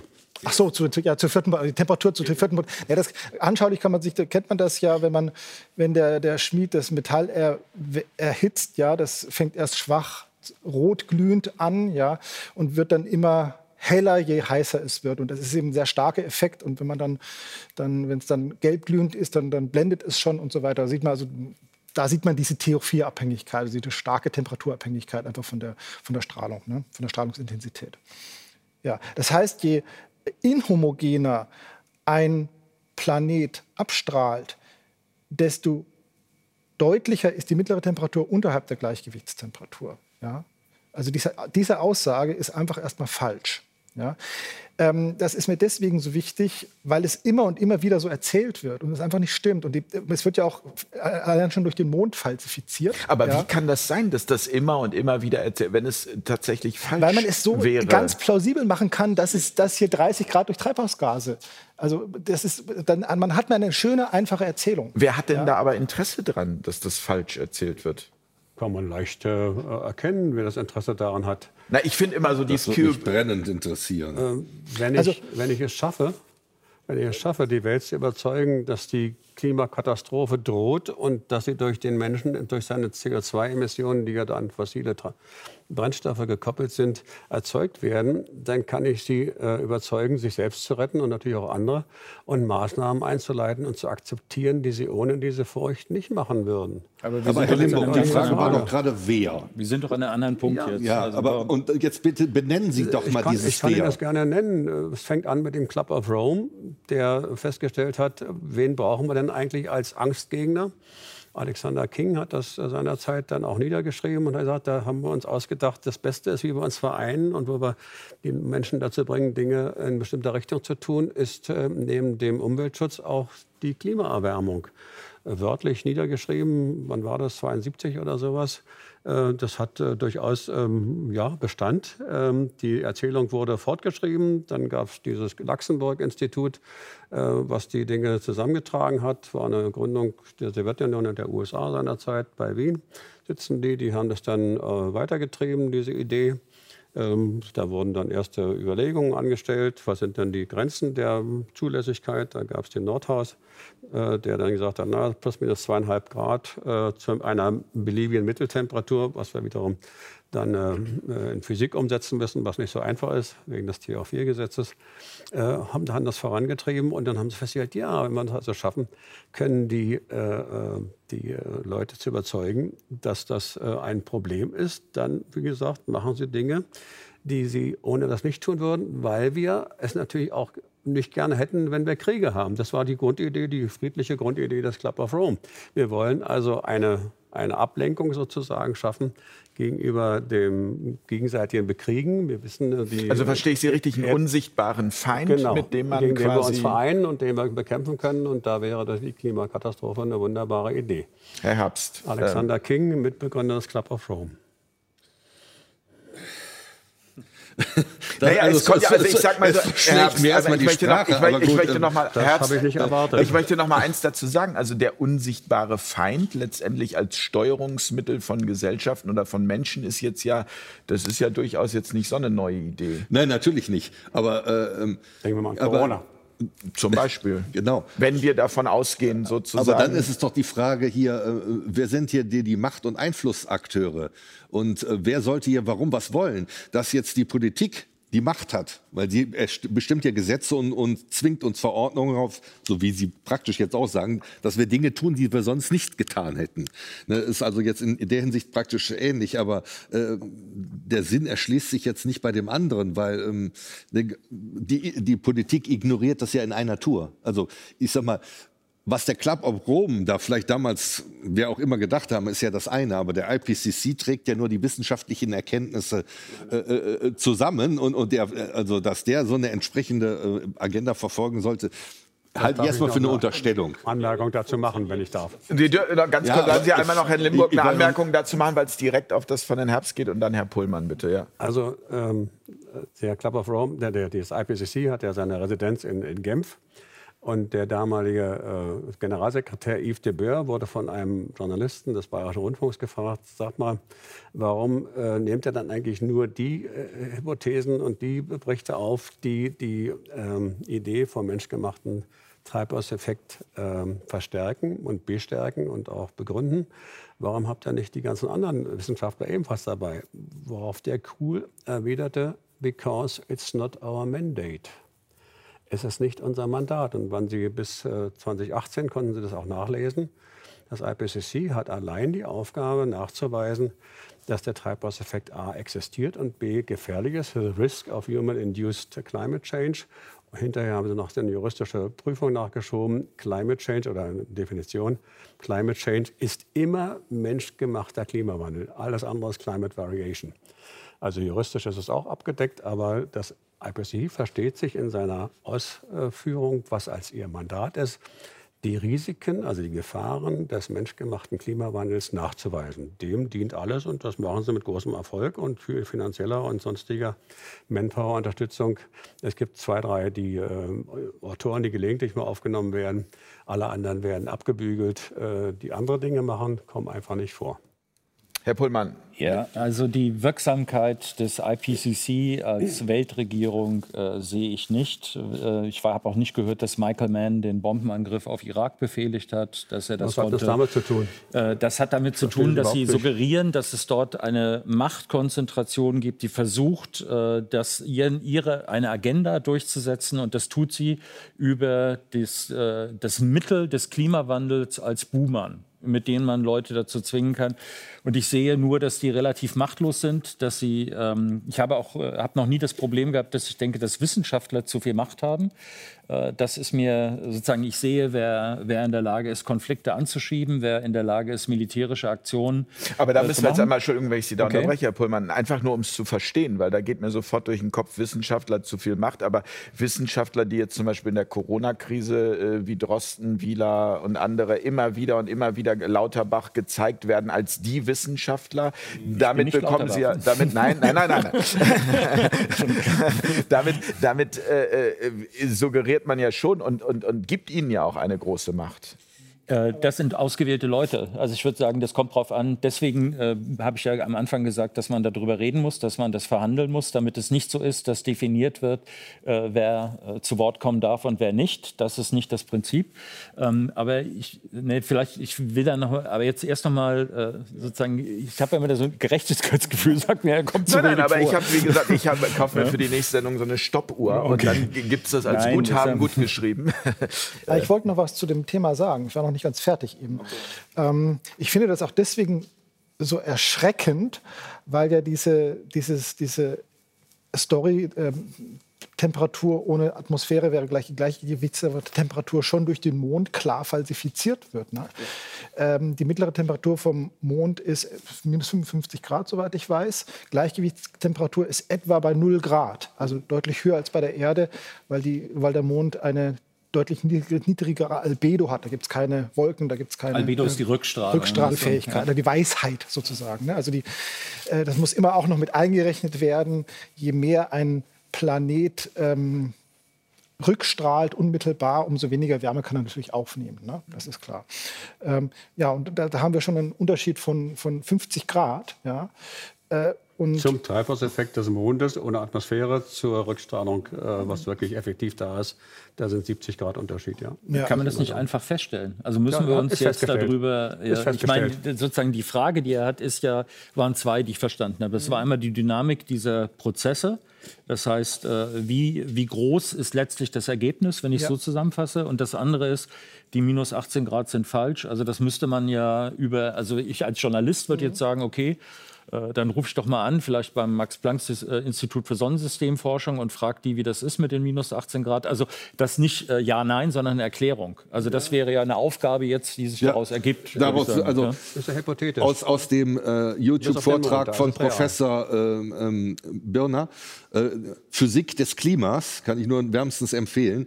Da sagt er, ich kann das jetzt nicht überprüfen, dass diese minus 18 Grad auch von Satelliten gemessen werden. Nein, das geht das, ja gar nicht. Da, das geht ja jedenfalls, gar nicht. aber der, Sie hatten eben einen wichtigen Punkt angebracht, ähm, von wegen Wissenschaft, weil ja jetzt auch wieder die Wissenschaft angeführt an, äh, wird. Und deswegen habe ich extra, und da äh, gebe ich gleich den Link zu, Wichtiges zur Wissenschaft, weil man muss tatsächlich unterscheiden zwischen seriöser und unseriöser Wissenschaft.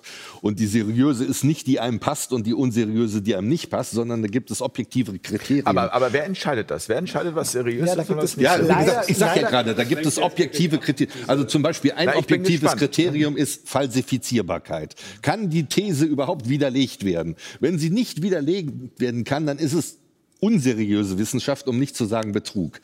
Dann natürlich Überprüfbarkeit, Transparenz der Rahmenbedingungen von Experimenten und Simulationen, damit diese von unabhängigen Dritten überprüft werden kann. Wenn das nicht der Fall ist, ich will ja jetzt gar nicht, ich könnte ein konkretes Beispiel, aber das wäre ein anderes Thema. Dann seriöse Wissenschaft, Modelle, die Voraussagen machen.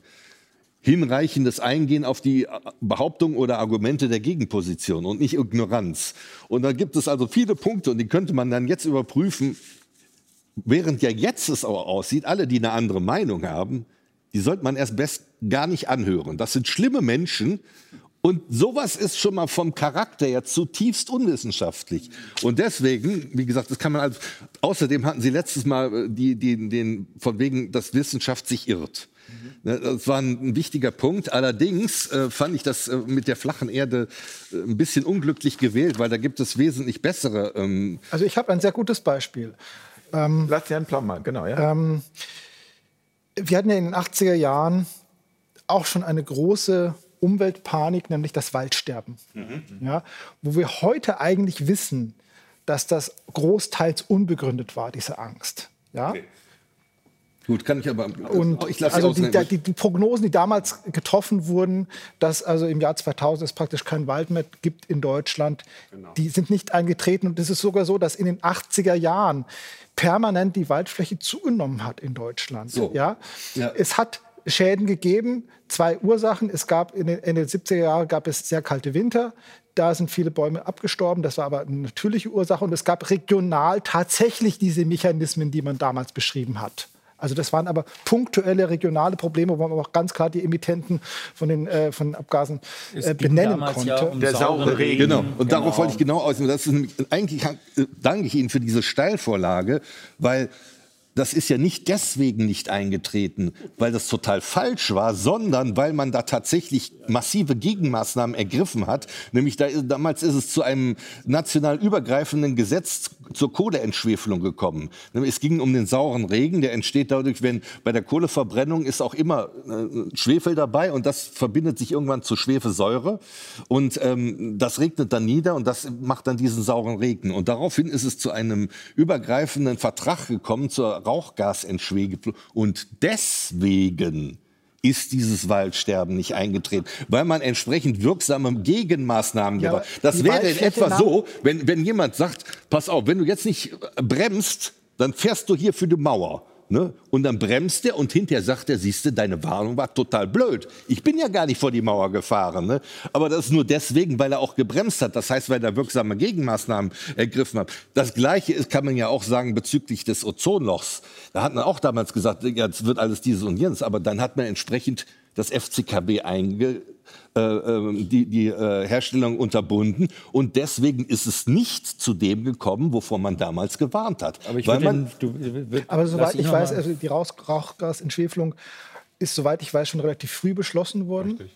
Ähm, und wenn, wenn Sie recht hätten, hätte man ja tatsächlich ein messbares Sterben des Waldes auch finden müssen. Soweit ich weiß, nimmt seit das ganze 20. Jahrhundert über die Waldfläche in den gemäßigten Zonen zu. Das hat den Grund darin, dass zunehmend unrentable ähm, landwirtschaftliche Nutzflächen aufgegeben werden und dann verwalden. Ja.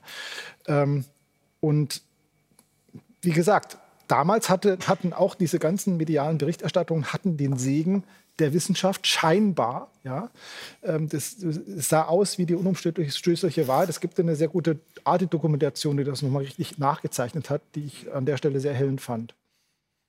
Herr Limburg, Sie, Sie Ja, wollten was sagen. also Sie wir hatten sind ja ein bisschen gemeldet. abgekommen von dem eigentlichen Thema. Ja, das macht noch- aber nichts. Ich finde das aber sehr zwei, spannend, weil das vor allem Worte auch- zum Ozonloch, Waldsterben können die auch aus, was ausführen. Äh, In unserem, bei Eike gibt es ein, ein Mitglied, der zu uns kam, weil er mich anrief und sagte, ich kenne übrigens die beiden Jungs, die das Ozonloch erfunden haben. Äh, Und auf die Frage, wie das dann zusammenhängt, sagte er, die wollten ein Forschungsprojekt äh, starten, in dem sie äh, Radiosonnen hochschicken und die Ozonkonzentration messen und haben äh, dann äh, nicht sofort äh, was jemand gefunden, der das finanziert. Dann sind sie zu Dupont gegangen und haben gesagt, "Wo- wollt ihr das äh, finanzieren? Und sagen, ja, eine gute Idee, was kommt denn da raus? Und was wollen zurück? Ähm, weil zufällig äh, zwei, drei Jahre später die FCKW-Patienten von Dupont ausliefen, also die äh, FCKW-Gase, die man in den Spraydosen hatte, äh, waren die hochinteressiert ähm, zu sehen, dass das äh, FCKW dann die äh, Art der Auslöser äh, Fluorkohlenwasserstoffe für das Ozonloch ist und haben das dann finanziert. Ging dann auch hoch. Äh, entsprechend war dann die Aufregung groß ähm, dass in Australien der, die Hautkrebsrate steigt, weil das Ozonloch so wird und so weiter und so groß. Heute haben wir das Ozonloch nach wie vor. Krusen hat sogar einen Nobelpreis dafür bekommen, hat sich herausgestellt, die Natur produziert FCKWs de facto ohne Ende. Ich übertreibe jetzt mal ein bisschen. Äh, und nicht nur der Mensch. Aber das ist auch so eine Mehr, ähm, die Sie da ähm, leider, die Sie aufgesessen sind, sage ich mal, auf der Seite. Ich kann Sie gerne mit dem Herrn in Verbindung bringen. Aber Ja, ist, glaube ich, ein Nebenthema. sehr vernünftiger Wissenschaftler. Ein bisschen ein Nebenthema jetzt mit dem Spektral, FCKWs, ne? Spektralthema. Aber das wollte ich an sich auch nicht sagen, sondern was ich sagen wollte, ist, ging um die Frage, welchen Einfluss hat die Wissenschaft, ist ja settled, Science is settled. Ich darf erinnern an den Wissenschaftlichen Beirat Globale Umwelt. Das ist ein Regierungsgremium. Gremium. Äh, Schellenhuber, Professor Schellenhuber hat lange dieses Gremium geleitet, leider, leitet aber immer noch. Die haben, haben eine Erinnerung 2011. Ähm, einen Bericht äh, ausgebracht zum Thema globale Umwelt, äh, die, ähm, wie die Gesellschaft darauf reagiert. Können Sie sich äh, schicken lassen, ist Feindruck, äh, 400 Seiten stark. Äh, und da steht drin, wir müssen, um die Klimakatastrophe zu bestehen, äh, die große Transformation durchführen. Das war 2011, ja, genau. Dann ging das durch verschiedene Medien, in Institute rein. Die ganzen Umweltinstitute haben sich drauf gestürzt. Ja, und heute haben wir die große Transformation als Regierungsprogramm, äh, als äh, Weltprogramm mit dem äh, äh, Welt Economic Forum in, in äh, den Davos Great Reset. heißt ein Great Reset. Erst, dieses große, erst wollten sie eine große äh, äh, ähm, Transformation nennen, dann haben sie gesagt, naja, machen wir doch lieber Transformation draus. Also das ist alles ähm, nachvollziehbar, sichtbar da. Die Wissenschaft hat das vorangetrieben. Schellenhuber ist dann Regierungsberater, Papstberater in der Enzyklika. Dann kam der Wechsel, Benedikt ging weg äh, und äh, hat sich zurückgezogen. Und der Nachfolger war begeistert von der Klimakatastrophe. Also hat das als große Aufgabe äh, gesehen, dass die Wissenschaft nicht Sind diesen Sie Einfluss... antikapitalistischer Aktivist, Herr Limburg? Ich grad jetzt wohl- Äh, Klingt ein Ich bin bisschen. Aktivist der Wahrheit, mehr nicht. Ähm, und hat also die, durchaus Einfluss genommen in einem Maße, wie wir das, sagen wir mal, bis vor vor 30, 40 Jahren noch nie gehabt haben. Aber ich würde jetzt wirklich mal gerne an der Stelle äh, verstehen, also ähm, Sie sagen, das ist eben dementsprechend gesteuert, das wird als Druckmittel aufgebaut, um damit Ziele zu Ja, erreichen. viele bereichern sich daran. Ja, ja, und, und, aber, aber äh, schließen Sie das aus, Herr Pullmann, Herr Herbst, dass, dass äh, so etwas möglich wäre? Nee, ich habe ja in meiner Einstiegsstellungnahme gesagt, dass man bei sowas immer aufpassen muss. Also das heißt, ich sage, ich kann es ich versuche es immer einfach auszudrücken. Das Problem ist da, das Problem ist groß. Und die Frage ist, wie man damit umgeht. Und es werden all diese Sachen, und wenn wir Covid-19, können wir genauso nehmen, Terrorismus in den 70er, 80er Jahren kann man nehmen. Das ist immer, das sozusagen, es ist ein reales Problem. Und die Frage, wie man damit umgeht, ist eine, in, mit der man als Trittbrettfahrer politische andere Agenten mit unterbringen kann. Da müssen wir aufpassen. Das heißt, wir sollten gucken, Also eine Instrumentalisierung. Instrumentalisierung, was ich sehe, ist, dass Oligarchen darüber bestimmen. Das geht äh, auch, wenn man sagen, diese Leute vom Club of Rome, kann man sagen, das ist die äh, Elite der Aber Herr Gesellschaft. Oligarchen gibt es doch im Westen gar nicht, oder? Oh, aber wie? Ne? Aber sozusagen äh, allein jetzt durch die Covid-Krise sind in 50 Russland. Milliardäre noch dazugekommen, nur in England habe ich gerade gelesen.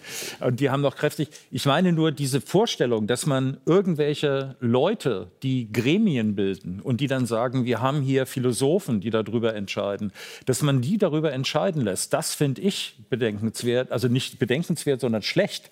Ja, dass wir uns angewohnt, angewöhnt haben, dass wir solche Sachen nicht, ähm, zum Beispiel nicht so, dass man sagt, wir brauchen da, äh, soll doch der Herr Schellenhuber und der Herr Limburg in der Diskussion antreten und dann mal gucken, wie die Bevölkerung darüber denkt. Und dann entscheidet man sozusagen, je nachdem, wie viele Leute überzeugt worden sind. Da müssen sich alle anstrengen, fußgängertauglich zu reden, das zu machen. Das wäre richtig. Also an der Stelle denke ich, es gibt eine Gefahr von solchen Gruppen und es gibt eine Neigung von Elitenzirkeln, dass sie gerne dann so tun, wie World Economic Forum und, und sozusagen die Ultraseriosität vorgeben, während sie in Wirklichkeit das Zentralkomitee der Oligarchie sind. Ja, also ich ich möchte noch mal ein bisschen, um das mal zu unterstreichen, die Gefahr ist definitiv da. Äh, General Major Fuller, also einer der Faschisten in Großbritannien in den 30er Jahren, hat den Faschismus mal definiert als die wissenschaftliche Staatsführung. Ja? Und der, der Kommunismus Kommunismus. verstand sich genauso. Ja. Vom wissenschaftlichen Sozialismus wurde da gesprochen. Ähm, Das ist die ganz, ganz große Gefahr, dass also zu glauben, es gäbe die eine richtige wissenschaftliche Art und Weise, Politik zu betreiben, ist nichts anderes als Totalitarismus. Ja?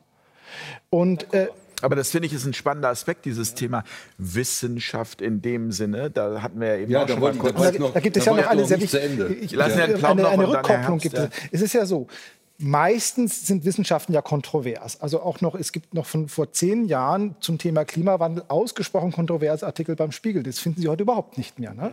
Also wo wirklich auch halbwegs neutral auch berichtet wird von der anderen Seite. Ne?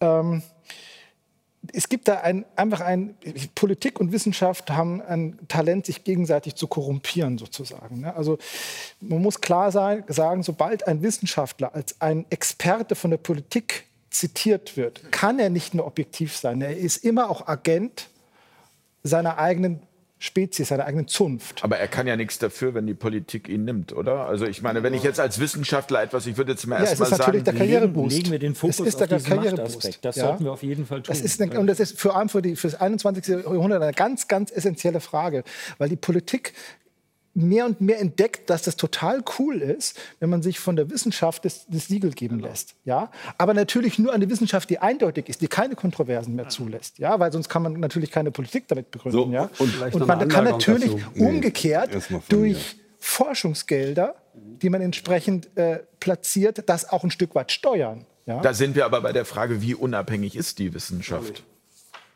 Darf ich mal nicht so unabhängig, wie sie vielleicht noch. Also, das hat auch in den letzten die- Jahren durch die zunehmende Drittmittelabhängigkeit natürlich auch äh, ist diese prekäre Lage der Wissenschaft hat ja zugenommen. Also der Wissenschaftler als Mensch ist prekär, wenn man so will, und die Wissenschaft im Grunde genommen auch. Ja, sie hängt am Tropf der Öffentlichkeit und Das ist jetzt interessant, vollkommen d'accord. Ich bin vollkommen d'accord. Ist, ist das dem. sozusagen direkt darauf oder sonst? Dann Ja, würde ja, ich Herrn eine Limburg und dann dazu. aber wirklich Herrn Herbst. Anekdote Schauen Sie dazu, nicht so böse, ähm, Herbst. Ich habe Sie im Die, Blick. die Umweltbewegung entstand ja in Ende der 60er Jahre und dann stärker in den 70er Jahren. Und irgendwann hat auch die Politik begriffen, dass sie da was tun will und muss. Und äh, damals war äh, Genscher Innenminister, FDP-Mann Genscher, und er hatte Staatssekretär Hartkopf beauftragt, die Umweltfrage voranzutreiben. Und damit das richtig ging, hat er sich später dann in seiner Harzburger Rede 1986 damit gebrüstet, haben wir eine, ich sage es mal mit meinen Worten, eine Art Gegenöffentlichkeit geschaffen. Wir haben äh, Bürgerinitiativen ausgestattet, wir haben Beamte angestellt, die denen entsprechende äh, Möglichkeiten gaben, sowohl äh, materieller wie finanzieller als auch inhaltlicher Art. Er sprach dann sogar noch mal von dienenden Wissenschaftlern, die er angeheuert hätte um der Wirtschaft die entsprechenden Dinge vorzugeben, die sie zu machen hätte und wogegen sie nie wieder dann, wie er sich rühmte, später Stellung benommen hat, sondern sie hat es einfach akzeptieren müssen, weil eben die Gegenöffentlichkeit, und heute haben wir die NGOs in jeder Richtung, die vom Steuerzahler bezahlt werden, indirekt aber die Gegenöffentlichkeit darstellen. Und das ist also verbrieft, das ist da, das kann man nachlesen. Das hat der äh, Herr Hartkopf in seiner FDP-Mann in seiner Harzburger Rede dann erläutert und sich gebrüstet, wie toll er das organisiert hat über das dann daraus entstehende Umweltministerium. Damals war es eine Abteilung im Innenministerium, aber wurde dann äh, das Umweltministerium. Also das ist durchaus so und natürlich ähm, wenn ich das äh, Potsdam Institut für Klimafolgenforschung oder Wuppertal Institut, die hängen alle am Tropf des Steuerzahlers. Das ist also eindeutig so. Äh, und äh, natürlich, wenn Sie heute eine Gegenmeinung vertreten, dann sind Sie als Wissenschaftler nicht mehr existent. Dann kriegen Sie keine, keine Aufträge mehr, dann kriegen Sie keine Forschungsmittel, dann kriegen Sie keine Gelder. Das wird stillgelegt, das ist eindeutig so. Ähm, letzter Punkt, ähm, da möchte ich aber nachher nochmal drauf zurückkommen, um dieses Spaghetti-Diagramm, was Sie da gezeigt haben. Da würde ich gerne mal nach jetzt ja, aber gut, jetzt auch, was anderes. Auch wenn wir mitten im Winter sind, jetzt ist der Herbst dran.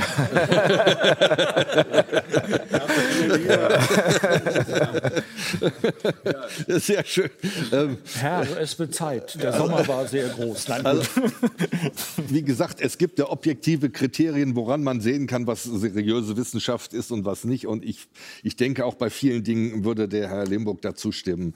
Ähm, Nochmal zu Ihrem damaligen Beispiel, wo sich die Wissenschaft geirrt hat. Weil, wie gesagt, ähm, seriöse Wissenschaft so, nimmt übrigens niemals für sich sankrosankte Arbeit, äh, Wahrheit in Anspruch, sondern die die, äh, die rechnet immer auch, dass sie sich irren kann. Aber, wo, die, aber diese, die, Regeln dürfen, Entschuldigung, diese Regeln dürfen niemals hinterfragt werden. Das ist sozusagen im Moment die Wissenschaft, die uns bei Corona Genau, und daran können Sie sehen, unseriöse Wissenschaft. Denn das ist gerade das Kriterium, wie, wie seriöse Wissenschaft nicht funktioniert. Genau das. Deswegen und Journalismus, das. das ist das Gleiche. Also die gleichen Regeln. Das heißt, äh, wenn diese Regeln ausgehebelt werden, beginnt der Totalitarismus. Deswegen finde ich das ein sehr, äh, sozusagen, das, der Gedanke, Gedankengang ist vollkommen richtig und klar. In dem Moment, wo diese Machtverteilung nicht mehr Thema wird, äh, dann haben wir, haben wir Verhältnisse, wenn also nicht gesagt werden kann, das ist die eine Ansicht, das ist die andere Ansicht, sondern wenn man von unter wahren Ansichten, wenn man sagt, man muss die andere Seite zum Schweigen bringen, man darf sie nicht mehr zum Wort kommen lassen,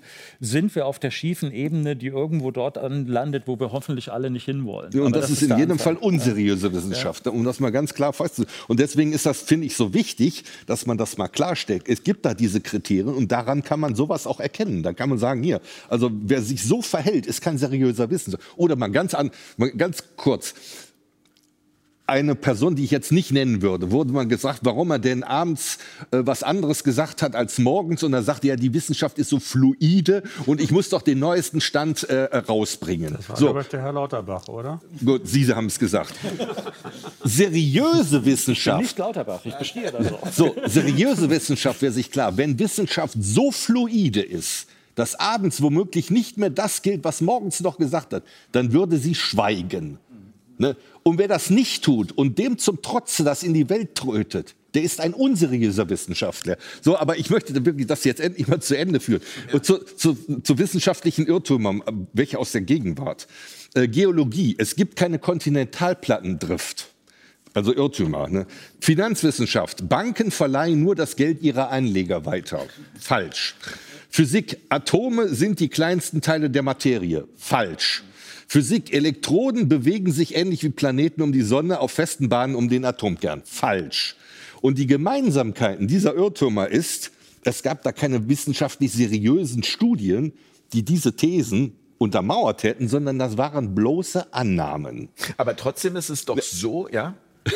Und das ist jetzt eben fundamental anders, weil also mir ist jetzt kein derartiger Irrtum bekannt, der so gut belegt ist, wie jetzt die menschengemachte Klimaerwärmung und wo sich dann hinterher doch herausgestellt ist, dass es falsch wird. Also wie gesagt, wissenschaftliche Irrtümer gab es mehrere, aber welche, die so gut belegt werden und dann gab es meiner Wissens nach keine. Aber, aber wenn man das jetzt mal an der, an der, ich sage mal, auch daran beurteilt, wie mit Meinungen umgegangen wird, ist es ja auch bei diesem Thema so, dass wenn man, ähm, ich sage mal jetzt äh, nicht das, was Sie sagen, ähm, in den Vordergrund stellt, sondern eher die Seite von Herrn Limburg, man sofort auch in eine bestimmte Ecke gestellt wird. Ja, aber von ähm, wem denn? Also zum Beispiel der Herr Professor Rahmsdorf nimmt sich durchaus im Detail und konkret der Argumente an, äh, die von der AfD verbreitet werden. Und geht da doch, kann man ja nachlesen. Kann man auch widerlegen. Ich habe das ja, wie gesagt, kann man, also kann man, äh, er geht jedenfalls darauf ein und ignoriert nicht und sagt auch nicht, nee, mit dem darf man nicht reden und darauf gehe ich gerne. Also das ist mal ein ganz das klarer Fakt. Ne? aber sehr gerne. So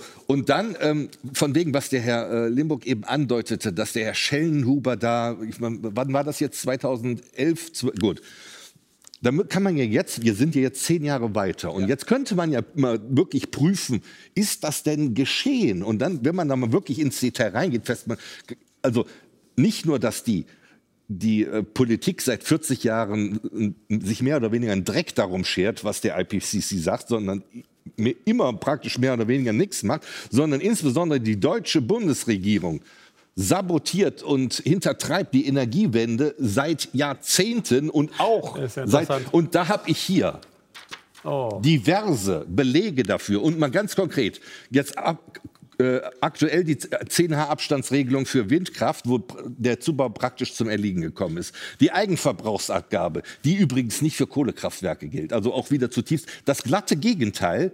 Äh, ist also tatsächlich Fakt, wie das, was der Herr Limburg angedeutet hat. Die Ausschreibungspflicht hat auch ganz viele erneuerbare Energienanbieter kaputt gemacht und jede Menge andere Sachen, ähm, die auf das genaue Gegenteil hinwenden. Und Sie hatten letztes Mal auch noch mal auf äh, Eigenverantwortung angesprochen. Jetzt noch mal ein Beispiel. Also äh, Betreiber von Kleinwasserkraftwerken werden mit, so mit Bürokratie zugemacht, dass die meisten entweder aufgeben oder irgendwann keine Lust mehr haben. Werden also sabotiert. Nicht das, was der Herr äh, Limburg andeutet. Die Windkraft wurde kaputt gemacht, die Solarenergie wurde kaputt gemacht. Und und jetzt, und, und jetzt Balkonkraftwerke. Es, wird, es gibt das, äh, das, das schöne Reden ja, ähm, von der Bundesregierung, damit auch der einfache Bürger an der Energieversorgung teilnehmen könnte. Das ist das eine. Und man kann sich die Dinge auch tatsächlich kaufen. Und jetzt kommt aber das Aber. Dann gibt es aber von der Regierung Auflagen, was man da alles machen muss. Nicht nur, dass man die von einem Fachbetrieb installieren muss, sondern man muss dann auch noch. Worauf wollen Sie genau hinaus? Genau, dass, dass die Regierung damit das glatte Gegenteil macht. Also die, die, die Maßnahmen sind derart mies, dass man eigentlich sagen muss, wenn man das vorher weiß, ist ein Balkonkraftwerk äh, finanziell tot dann, dann macht das keiner mehr. Also, da, also wenn es so wäre, wie der Herr Lindenburg sagt, dann müsste die ja gesponsert werden, dann müsste die ja gefördert werden. Da müssten nicht bürokratische äh, Dinge denen in, in den Weg gelegt werden. Tatsächlich aber, aber so. Aber, und, und, dann habe ich den Netzbetreiber angerufen und ihn gefragt, ist das denn wirklich so, äh, wenn man das jetzt umsetzt und die Kosten, die da dranhängen, zum Beispiel Zweirichtungszähler, nur mal um ganz ein bisschen konkret zu werden, weil vielleicht andere auch denken, Balkonanlage ist gar nicht so schlecht. Man Darf speist. Ich zehn Minuten wiederkommen? Ja, ja, nein, also, Sie also, sind gleich dran, Herr Limburg. Die äh, hatten auch vorhin sehr lange geredet und ich habe da auch nicht so lange zu, wie Sie. Na gut. Ich, ähm, ich brauche doch die Stoppuhr. Der ich, äh, Punkt äh, beim ist, nächsten Mal habe ich Sie dabei. Also man, man, bekommt da keine Förderung, sondern das ist Eigenverbrauch und, und äh, den den man nicht eigenverbraucht, den speist man kostenlos ins Netz ein. Ne? Und jetzt sagt die Regierung aber, ich möchte zwei Richtungszähler da drin haben, damit ich auch weiß, wie viel zurückgespeist wird. Wie gesagt, kostenlos kann, ich, kann man ja sagen, okay, wenn die Regierung das wissen sie, soll sie es auch zahlen. Nein, die 150 Euro dafür, die man blechen muss, die bleiben dann bei dem, an dem hängen, der das und damit ist es, wie gesagt, finanziell tot. Das amortisiert sich nicht mehr. Also das ist das Gegenteil auch dessen, was letztes Mal der Herr Markus Fiedler gesagt hat, von wegen Eigenverantwortung. Da wird man hier von der Regierung ausgebremst ohne Ende. Und das geht immer nur dazu, die großen Konzerne zu pampern. Ja, gut, das ist ja, das ist ja nicht so verwunderlich. Sieht man auch an anderer Stelle. Also die, die ähm, Emissionsauflagen für die PKWs sind sehr hoch, aber für ähm, Groß Schiffe, ja, die ähm, da also weniger Altöl verfeuern dürfen, völlig ungefiltert. Das ist nicht so weit. Also nicht, wir, nicht springen, so das wir Thema. springen ja von also das einem Punkt zum nächsten. Also einer ist Hanebüchen wie der andere. Also es ist, ist wirklich unglaublich. Nein, aber ich finde es Das gut, schon, da muss ich Fakten, die einmal, ich ich glaube, das, das, Das ist aber genau das, prüfen. Herr Limburg, Die, das die genau das, 10H-Abstandregelung gibt Nein, es doch. Äh, Herr Herbst, das ist aber genau das Wichtige, dass wir miteinander reden. Wissen Sie, das ist ja auch das Ziel der ganzen Geschichte. Ja, also von daher, ich würde mal aus der Bewertung rausgehen, was sinnvoll ist und was nicht, sondern ich glaube, am Ende ist es quasi der Zuschauer, der das auch äh, für sich werten ich jetzt, soll. okay, also ich ziehe das Hanebüchen zurück. Äh, Es ist für mich also unverständlich, was Sie da sagen. Nicht unverständlich im Sinne von, dass ich es nicht verstehe, sondern die äh, Konsequenz, die sich daraus ableitet. Wir haben mit, der, mit dem Klima begonnen. Jetzt sind wir bei der Energie, bei der Energiewende. Also die Energiewende ist aus meiner Sicht so nötig wie ein Kropf. Ein äh, wirklicher Kopf, äh, wobei Sie sagen, das ist nicht erfolgreich, wird hintertrieben. Ja, warum haben wir die, größten, die höchsten Strompreise, weil wir ein doppeltes System aufbauen? Ich war noch dabei, als der Staatssekretär Michael Müller damals im Bundeswirtschaftsministerium sich brüstete, dass das Erneuerbare Energiengesetz, was damals von, von äh, äh, den Grünen auf den, äh, in Gang gesetzt wurde, sich brüstete damals der, der beste Exportartikel, den die deutsche Regierung jemals hatte. Er hatte damals schon über 40 Regierungen genannt, die das ad- adaptiert hätten und andere wären interessiert daran, weil es eine sehr geschickte äh, Möglichkeit gibt, die äh, Opfer de facto zum Zahlen zu bringen. Also wie gesagt, wenn man äh, sich die Sache anschaut, ähm, wenn man mich fragt, äh, oft, was würdest du denn sagen, äh, was passiert denn, wenn wir die äh, fossilen Energieträger und die Kernkraftwerke abschalten und Erneuerbare äh, nur noch haben, dann sage ich Ihnen voraus, dann haben wir äh, jede acht Wochen einen Brownout oder einen Blackout und wir haben äh, Strompreise, die durch die Decke schießen. Aber wenn es irgendwann mal funktioniert, ist ja auch nicht es kann ja schlimm. nicht funktionieren. Es kann ja nicht, aus Systemgründen kann es nicht funktionieren. Das ist falsch. Und wenn wir, darf ich das auch noch ausführen, und wenn wir die äh, Erneuerbaren von heute auf morgen abschalten würden, das war vor einem Jahr, inzwischen sind wir schon leider viel weiter, dann würden die Strompreise sich halbieren und wir hätten eine stabile äh, Stromversorgung, die keinerlei Sorgen machte, wo wir dann die Redispatch-Maßnahmen zu Tausenden äh, nehmen würden. Wir hatten Redispatch sind die Umschaltmaßnahmen der Netzbetreiber, um sicherzustellen, dass kein Stromunterbruch stattfindet oder Überlastung stattfindet, hatten wir un- ungefähr bis 2010 so etwa 10 bis ja, maximal 10 pro Jahr. So haben wir heute 15 bis 20 pro Tag. Und das kostet ein wahnsinniges Geld. Rund 1,2 Milliarden sind es bisher pro Jahr mit steigender Tendenz. Ausgelöst durch die instabile Anlieferung von Strom und die Abnahmeverpflichtung, den Abnahmezwang der Netzbetreiber, diesen Schrottstrom aus meiner Sicht äh, abnehmen zu müssen und teuer zu bezahlen. Und das geben die natürlich dann und dürfen es auch. Welches es ist der nicht. Stro Schrottstrom? Das ist Windstrom, das ist Solarstrom. Bei äh, Wasserkraftwerken sieht es anders aus. Aber bei warum starken, das- das- starken das- Schwankungen wegen der das starken Problem. Schwankungen und der Volatilität äh, einerseits und der entsprechenden äh, Flächenbelegung, die sie brauchen, um diese Energie zu verdichten. aber zu ich bin jetzt kein, kein, kein, kein Techniker, aber da gibt es ja sicher Lösungen Nein. für. Es gibt die Lösung heißt Speicher und Speicher haben wir nicht. Ja, die, einzige, die einzige Möglichkeit, Speicher zu haben, sind Pumpspeicherkraftwerke. Ist auch die, die falsch. kennen wir seit 100 Jahren. Die haben den Vorzug, dass sie relativ geringe Verluste haben. Also wenn die Kraftwerke nachts durchlaufen mussten aus äh, wirtschaftlichen Gründen, hat der Strom keiner richtig abnehmen wollen, weil nachts eben weniger Strom verbraucht wird, haben die äh, entsprechenden Versorger ihre Turbinen angeschaltet, haben einen Speichersee leer gepumpt und nach oben in die Höhe gepumpt. Und wenn dann Strom in der, zur Mittagszeit oder in Abendbrotzeit stärker gebraucht wurde und Kraftwerke nicht zur Verfügung standen, hat man sie, die Schleusen geöffnet und die strömten Tal ab, ins Tal runter und haben dann äh, die Generatoren betrieben und hat zusätzlich Strom geliefert. Also man hat durch die Energie der Lage Strom über mechanische äh, Wandlung ge ge gespeichert. Die heutigen Speicher, die wir noch, wobei wir kaum noch äh, Möglichkeiten haben, äh, Pumpspeicherwerke zu errichten. Und wenn wir sie haben, sind die Grünen dagegen, wie im Schwarzwald jetzt wurde eingestellt. Das größte Pumpspeicherwerk, was wir haben, ist in Thüringen. Das ist Goldestal, hat eine Bauzeit von 15 Jahren gehabt, eine Planungszeit von 15 Jahren, da hängt aber auch die DDR mit dran, hatte Kosten von 600 Millionen Euro und speichert 8 Gigawattstunden. Wir brauchen aber das äh, 1500-fache pro Tag. Pro Tag. Und diese Mengen an Speicherwerken können wir nicht haben. Und wenn dann wir mal auf dem Punkt sind, dass wir, wie das ja im Ko Koalitionsvertrag auch steht, 80 Prozent oder sogar 100 Prozent sogenannte erneuerbare Energien haben, dann müssen wir damit leben, dass wir flächendeckend abschalten, weil wir eben keine Speicher haben. Acht Tage, zehn Tage, 14 Tage Windstille ist normal, im November beispielsweise, und nicht auszuschließen. Nacht scheint auch keine Sonne, im Winter scheint sie ohnehin schwach. Wenn Sie das ausgleichen wollten durch Pumpspeicherwerke des Typs Goldestal, dann brauchen Sie für zehn Tage Dunkelflaute 2000 Stück davon. Herr Herbst, Sie schütteln, Sie schütteln ah, engagiert 600, den Kopf. 600 Millionen Euro sind Sie bei ungefähr 2 Billionen, wenn ich es richtig im Kopf ausrechne. Können Sie vergessen. Also die Möglichkeit, Strom zu speichern, gibt es nicht in großtechnischem Maße. Und deswegen müssen wir äh, damit leben, Müssen dass wir wir entweder was- eine zappelnde Stromversorgung haben. Aber, aber ist das oder nicht wieder aber auch eine Frage der, ich sage mal, also da möchte ich jetzt mal einmal fragen, noch ganz kurz, bevor ich zu Herrn Herbst komme, aber äh, da hat die Atomlobby auch kein Interesse dran, oder? Oder wird da einfach Äh, Die nicht genügend Atomlobby ist geforscht? tot. Äh, Die gibt es nicht mehr. Die letzten Kernkraftwerke werden abgeschaltet Ende nächsten Jahres. Wir haben jetzt drei zum Ende dieses Jahres. Die werden fehlen. fehlen äh, In Deutschland, ne? in allen Gigawatt. anderen Ländern nicht. Nicht in allen, aber in den meisten Ländern nicht. Ja, manche wollen sogar neue bauen, in den Niederlanden und in Polen. Die nächsten drei, die letzten drei wiederum 4 Gigawatt Leistung, die man über das Jahr durch liefern kann, wann immer man es braucht, nicht wann der Wind weht oder die Sonne scheint. Die werden Ende nächsten, letzten Jahres, nächsten Jahres abgeschaltet und dann ist Schluss.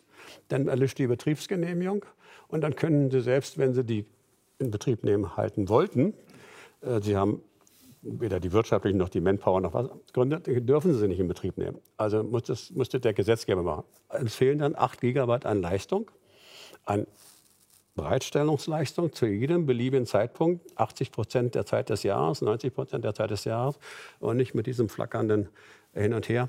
Also ich kann nur sagen, zieht euch warm an. Ich hätte mich auch wärmer anziehen sollen bei der Gelegenheit. Das wird zu erheblichen Problemen führen, ähm, interessanterweise. Dann, und dann höre ich auch gleich auf, ich komme dann nicht mehr aufs Klima. Ähm, am 11. 15. November, was war der 11.? Der 11. November, ja. 11. 11. Da hat der Bundestag entschieden, äh, die von der AfD äh, beantragte Laufzeitbeendigung der letzten drei und der nächsten drei im nächsten Jahr aufzuheben und ein Moratorium zu sagen, okay, wir lassen die noch eine Weile weiterlaufen, bis wir die Sache einwandfrei geklärt haben, dass wir vielleicht von dritter Seite sei es, dass zufällig jemand Speicher erfindet, die noch nicht zu sehen sind oder was anderes, dass wir die Sicherung der Stromversorgung auf diese Weise darstellen. Der Bundestag hat das abgelehnt, mehrheitlich, und die Begründung des einen CDU-Mannes war, vieles in diesem Bundestag hat sich geändert, aber eins hat sich nicht geändert, wir lehnen Ihre Anträge ab. Herr Herbst, Das war die ähm, ich, wenn ich mich richtig erinnert, haben Sie ja diese Speichermöglichkeit beim letzten Richtig. Mal in der ersten Sendung Richtig. sehr gepriesen und gesagt, Gen- genau, das ist also der äh, Weg. gut, ich will mich Also ich jetzt nicht mit, noch, mit, mit, Entschuldigung, eins noch. Sie sagen immer, Sie sind Ingenieur. Ich bin auch Ingenieur, Elektroingenieur. Ja, ja, genau, richtig. Genau. Und darauf komme ich übrigens gerade jetzt sofort. Und zwar, ähm, das ist ja jetzt nicht meine Erfindung, sondern der Verein, äh, der VDE, Verein Deutsche Elektroingenieure, da sind also praktisch Sie mit drin, der hat 2012 schon eine Studie gemacht über die Machbarkeit. Die sieht natürlich anders aus als den Murks, den wir haben. Wer jetzt mal genau das verfolgt hat, auch sprachlich, was der Herr Limbe vorgebracht hat, der hat gesagt, wir haben keine Speicher und deswegen kann es nicht funktionieren. Das ist von der Systematik her mit dem Status quo also der Status quo ist so und deswegen können wir nicht dahin kommen. Das wäre jetzt mal glatt übertragen gesagt, wenn man einen Marathonlauf vor sich hat ne, und man fragt nach zehn Minuten, wo du stehst, und dann sagt, du stehst da und dann sagt man, weil du da stehst, kannst du niemals dahin kommen. Das ist natürlich, na gut, ich nehme da keine Bewertung. Aber der, der Punkt ist ja folgender. Natürlich, also Nein, das stimmt nicht. Ne, ne, Und dann der Herr, Sie der, rein, aber das habe ich nicht gesagt. Herr Limburg, ähm, der Herr ähm, Hans-Werner Sinn, der hat schon in diesem äh, legendären Vortrag Energiewende ins Nichts, in einem anderthalbstündigen Vortrag nachgewiesen, dass es mit Pumpspeicherkraften nicht geht. Dazu hat der äh, Herr Volker Quaschning, das ist der Energiewende-Experte schlechthin, das wie folgt abgehandelt. Das sage ich Ihnen jetzt in zehn Sekunden, dass es damit nicht geht.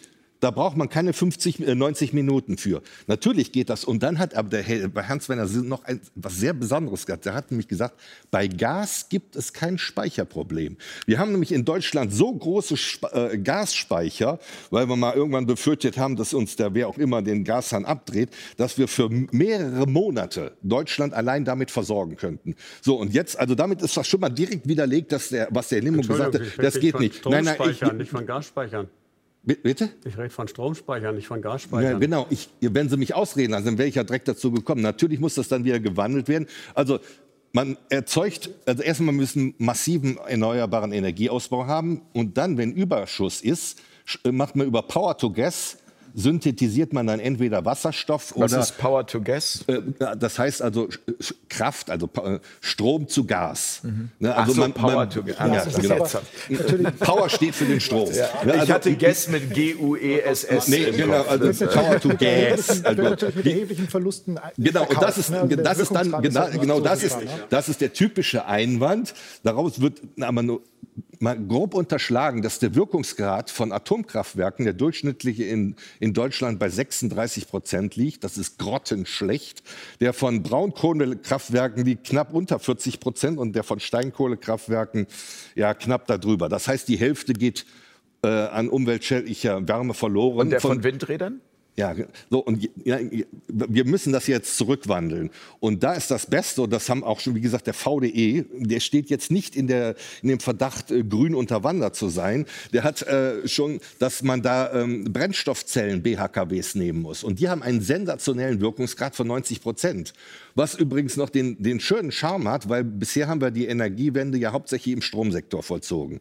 Der ganz große unbearbeitete Bereich ist ja noch der Wärmesektor, der wo man momentan gar nicht. Und der würde mal so, so Hand nebenbei en passant mit Power to Gas und, und Brennstoffzellen BHKWs erschlagen. Und zwar idealerweise sollten das welche sein, die unten im Keller stehen sollen, also dezentrale. Das hat nämlich noch den, den zusätzlichen Charme, dass man da nicht nur Fe- Fernwärme hat, sondern was Besseres als Fernwärme, das ist nämlich Nahwärme. Man braucht auch die ganzen Leitungen nicht zu legen, weil die sind schon da im Haus. Das heißt, man hat 60 Prozent Wirkungsgrad elektrisch und 30 Prozent noch mal obendrein, äh, ähm, weil wie gesagt, das ist keine Kraft-Wärme-Maschine, sondern das geht über chemisch, deswegen Brennstoffzellen. Sonst hat man ja immer den Carnot-Prozess, der, der bei 50 Prozent spätestens Schluss macht, was ja auch ein richtiger Einwand ist, aber wie gesagt bei Brennstoffzellen nicht. Und dann kriegt man praktisch die Wärme noch, die wir sowieso brauchen. Aber kann man jetzt mit, mit kann man diese äh, Werke ersetzen mit den Brennstoffzellen, was Herr Limburg gesagt hat? Also wir brauchen, ja, also wie- natürlich, wir brauchen massiv, Geld. wir brauchen massiven Ausbau für ern- erneuerbaren Energien. Und natürlich ist es so, wie Herr Limburg sagt, das, das fordert aber auch keiner. Wenn wir heute die äh, Kohle- und äh, Atomkraftwerke abschalten, dass wir dann zu wenig Strom haben, liegt in der Natur der Sache. Ne? Und so doof ist keiner, dass das irgendjemand fordert, sondern natürlich sukzessive in dem Maße, wie abgeschaltet werden soll, von, äh, muss das andere zugebaut werden.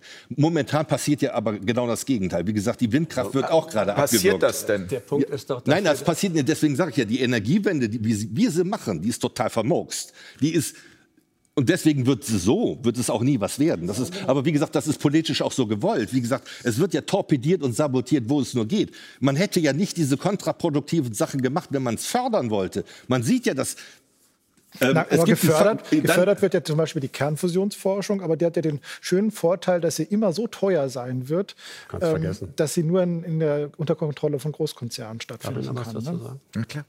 Also der, Punkt ist, Sie haben völlig recht, die Energiewende würde nur funktionieren, wenn ich diese volatilen Energieerzeuger zwischenspeichern kann, um sie dann in dem Moment auszugeben, wann sie gebraucht werden, wenn wir, was äh, wir bisher für äh, normal gehalten haben, immer dann, wenn wir Strom brauchen, auch welchen kriegen. Das ist also ein, Sie können, und das ist der Hauptpunkt, äh, Strom muss in dem Moment erzeugt werden, wo er verbraucht wird. Es muss ein Gleichgewicht zwischen Verbrauch und Erzeugung sein, und zwar zu jeder Sekunde, sogar unter einer Sekunde. Und das bedeutet, dass Sie ähm, die volatile Bereitstellung, mal haben Sie Überschussstrom mal, oder Spannung, mal haben Sie Unterschuss, jedenfalls in einem großen Maße. Und wenn Sie das ausgleichen wollen, müssen Sie in großem Maßstab, ich habe Ihnen die Zahlen genannt, äh, diese Strom oder die Energie speichern.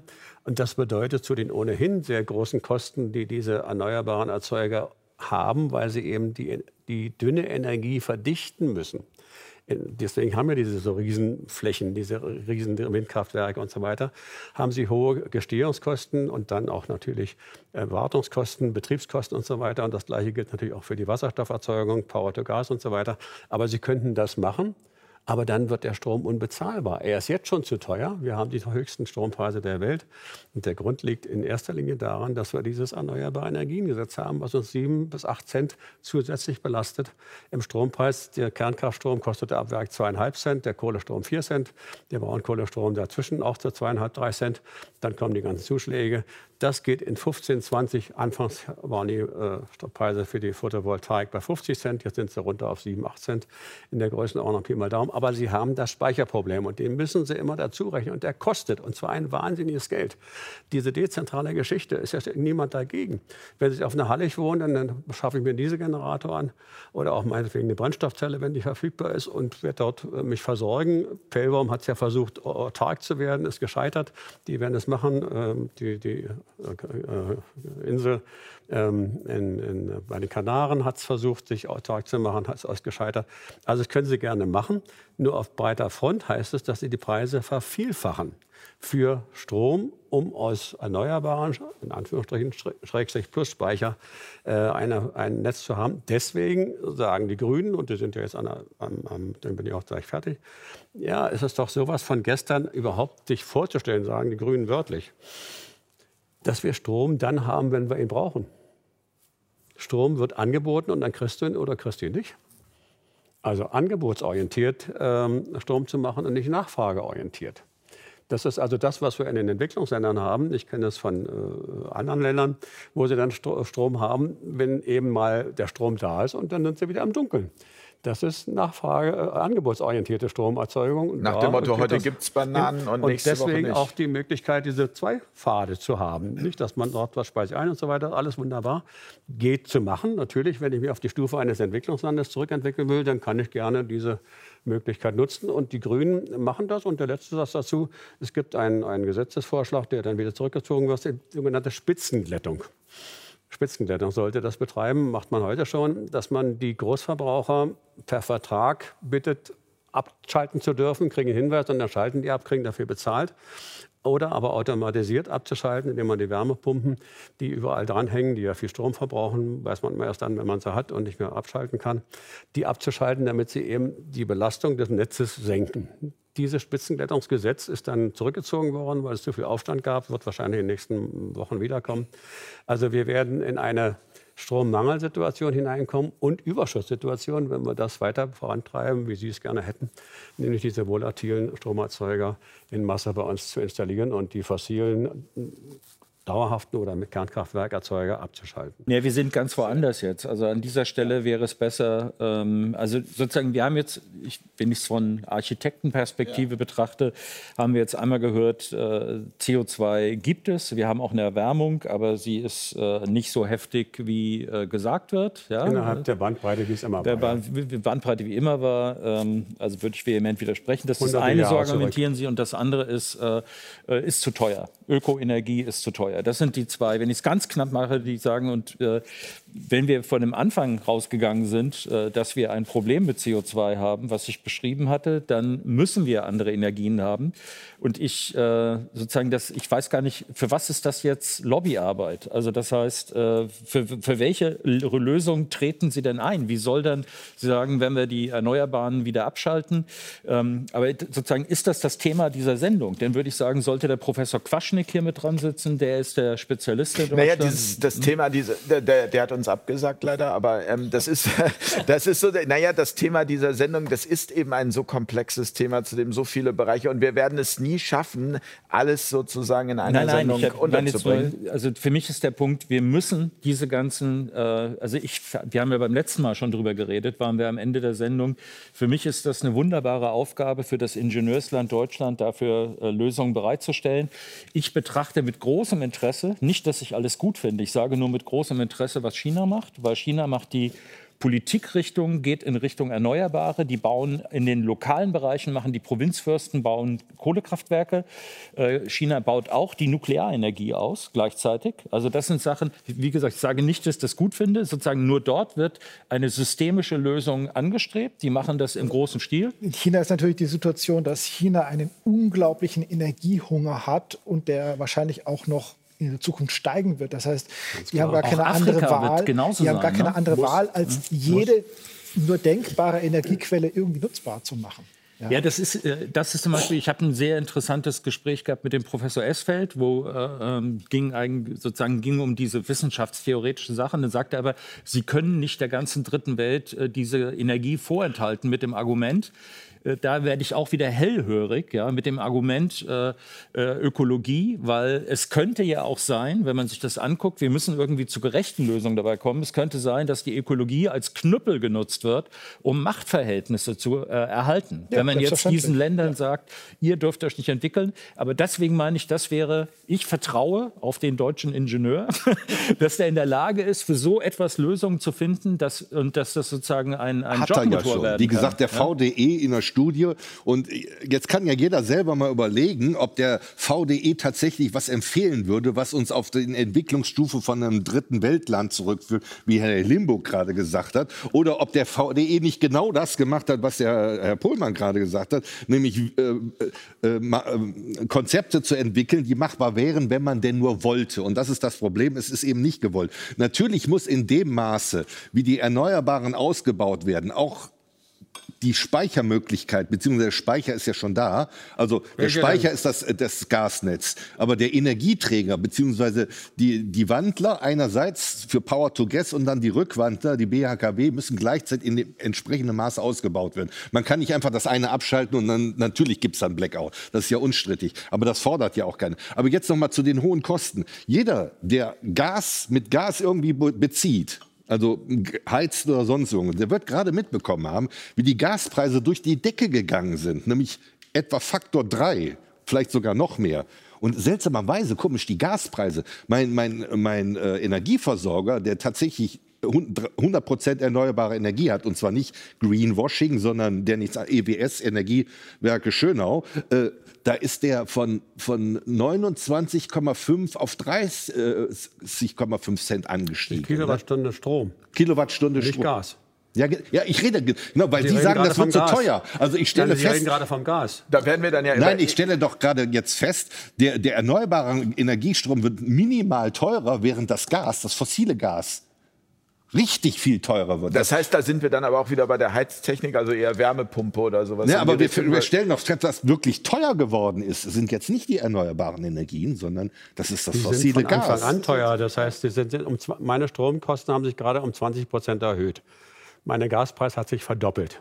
Der Gaspreis hat sich verdoppelt aus vielerlei Gründen. Einer der Gründe ist, dass die Nachfrage nach Corona wieder angezogen hat, dass wir vergleichsweise wenig gebunkert haben, weil wir dachten, wir können die Spotpreise nutzen. Das war, war daneben. Die Russen haben geliefert, wie, wie, wie beschlossen, wie äh, ver- vertraglich vereinbart.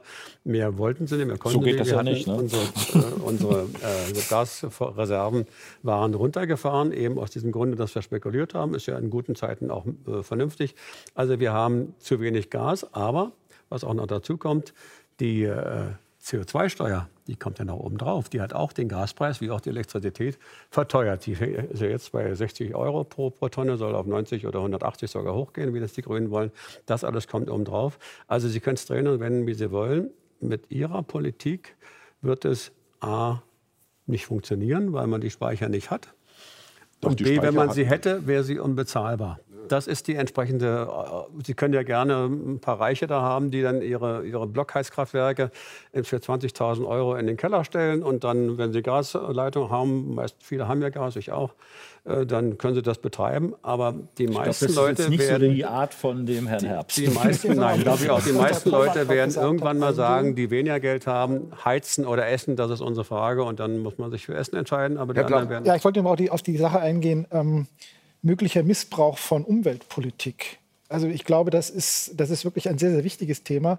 Der Deutsche hat so viel Idealismus in seiner politischen Genetik drin, dass sobald er irgendwie Umweltschutz hört, dann bei vielen das Großhirn abgeklemmt wird. Aber genau da muss man besonders hinschauen, weil das Missbrauchspotenzial riesig ist. Ja, ähm, ich, ich, staune ja schon, wie in der, innerhalb weniger Jahre der politischen Linken weitgehend die soziale Frage abgewöhnt wurde, indem alles immer nur noch um den Klimaschutz geht. Und der, der Klimaschutz ist natürlich auch ein wunderbares Profilierungs Thema für Politiker, die nichts drauf haben, weil das Klima kommt nicht plötzlich an und sagt, hey, das, was du machst, ist, du sagst zwar Klimaschutz, das ist völliger Quatsch. Ja? Also äh, das, das kann man wunderbar sozusagen. Nach dem Motto, das versteht eh keiner so richtig, also können wir uns da austoben. Verstehst ja, also das richtig? Klima ist ja nicht in dem Sinne ein Akteur, der dann auch mal eine Rebellion macht ja, sondern das sind ja alles Interpretationen von Menschen im Grunde genommen. Also bei dem ersten Teil würde ich Herrn Pflaum sofort, äh, Pflaum zu, sofort zustimmen, ähm, ähm, dass sich die, die ähm, Linke von der sozialen Frage verabschiedet hat, hundertprozentig. Nur, dass sie jetzt Klima sind, kann ich bei der, bei der Linkspartei nicht sehen. Die sind eigentlich bei der Identitätspolitik angelernt. Und das hat den Charme für die Mächtigen, dass die nichts kostet, sondern dass sich da nur die Einzelnen untereinander zerstreiten, ob dieser äh, ähm, Gender noch sinnvoll ist oder ob das der reine Wahnsinn ist. Also von daher. Äh also ich, ich, ich, merke, ich merke, bevor wir jetzt noch weiter in das Politische abdriften, äh, es schreit nach einer dritten Sendung aller guten Dinge, sind drei nach wirklich konkreten Lösungen noch. Also also ganz konkrete Lösungen, die ähm, möglicherweise noch hier in diesem Raum gar nicht besprochen werden konnten, äh, weil es sie gibt oder nicht gibt, äh, weil sie möglich sind oder nicht möglich sind. Wir werden das heute nicht mehr klären, aber ich Darf ich meine gerne, Hausaufgabe ja, noch äh, vortragen? Bitte, Herr Pullmann. weil ich war, wir hatten uns das letzte Mal unterhalten. Ich war, ähm, also ich arbeite ja gerne mit Markus Fiedler zusammen, mhm. wie Sie alle wissen. Und er hatte gesagt, äh, wir hat diese relativ abenteuerliche These, nicht relativ, abenteuerliche These vorgetragen, dass wir früher schon mal sehr viel höhere CO2-Werte hatten. Und äh, ich mache das so, wenn äh, ich beschäftige mich mit einem Thema genauer, ja, also gehe da rein. Und wenn Sie das vielleicht mal zeigen können, die Grafik 2.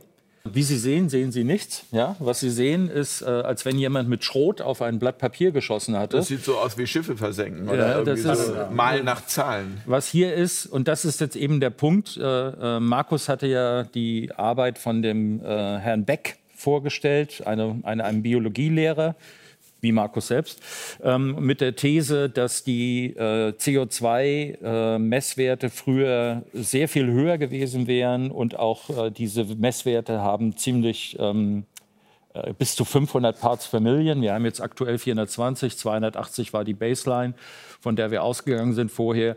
Und dann habe ich angefangen, rumzutelefonieren. Das ist das, was ich von der amerikanischen chemischen American Chemical Society bekommen habe. Das hier ist nämlich der Anfang, bei dem es losging. Also erstmal, um es kurz zu sagen, mhm. das ist nicht Calendar hier. Das ist nicht Calendar. Die Kurve ist Calendar. Okay, nein, ist nicht, okay. aber kommen wir. Ähm, machen wir es, ich will es ganz einfach machen. Äh, bis Zumal zu Herr Fiedler ja auch heute nicht da ist. da ist. Ich will jetzt sozusagen das nur äh, äh, einmal kurz durcherklären. Ja? Also das heißt, man hat sich bei der CO2-Sache fing man relativ spät an, sich dafür zu, wirklich zu interessieren. Vorher war CO2 und auch die Erwärmung durch CO2 wurde eher gesehen als ist ganz gut, weil wir haben eine Eiszeit und den brauchen wir, kriegen wir nicht eine neue Eiszeit. Das ist eigentlich der Aspekt, in dem die meisten Arbeiten äh, geschrieben wurden in Bezug auf Eiszeit. Und jetzt kommt das hier 1957, sagt man, okay, das sind hier CO2-Messungen, wie ich sagte, wie Sie sehen, streut das Wild, damit kann man nichts anfangen. Wir wissen nicht, wie viel CO2 wirklich in der Atmosphäre ist. Da haben wir noch keine Eiscore, also keine Eisbohrkerne, gar nichts. Das sind nur historische Messwerte. Und weil das so schräg aussieht, müssen wir was machen. Und 1957 fängt dann Keeling an. Das ist die nächste Grafik. Geht äh, auf den Mauna Loa, also einen aktiven Vulkan übrigens, auf dem diese Messstation ist. Die, so, und jetzt sieht man, man hat eine wunderbare, schöne, die Zacken, die drin sind, ist die Vegetation, äh, sozusagen äh, von Sommer und Winter. Und es ist eine schöne, saubere Linie. Und jetzt ist die Frage, und sie zeigt auch, wie wir hochgehen. Das sehen Sie, also unten 320 ist 57, als es losgeht. Dort wird äh, gemessen. Mittlerweile sind es über 200 Stationen. Diese Kurve ist auch bestätigt. Also das wird dann immer gesagt, ist auf dem Vulkan. Äh, Markus Fiedler hatte das aber mit Zyklen erklärt, wenn ich mich richtig nein, erinnere. Nein, die, diese, diese roten Dinge, das sind Zyklen. So, die, die, roten sind Zyklen. Okay. Das ist die jahreszeitliche Schwankung. Die, die Kurve ist auch noch. So, die ist so. Also das heißt, und jetzt ist die Frage, wenn ich eine saubere Messwertreihe habe, warum soll ich zurückgehen auf irgendwelche Sachen von 1850, die ich mir auch noch angeguckt habe?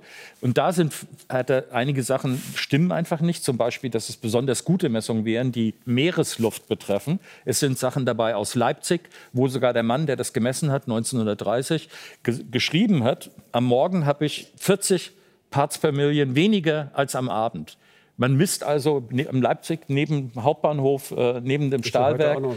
ja, sozusagen, also man misst sehr präzise, aber nicht aussagekräftig. Daher, und die Messungen sind in allen möglichen Städten von Europa gewesen. Das heißt, wo man messen muss, deswegen Mauna Loa. Oder man geht irgendwo, wo man eine Luftmasse hat, die drei oder vier Tage nicht von irgendetwas kontaminiert war. Weder von Vegetation noch von irgendetwas anderem.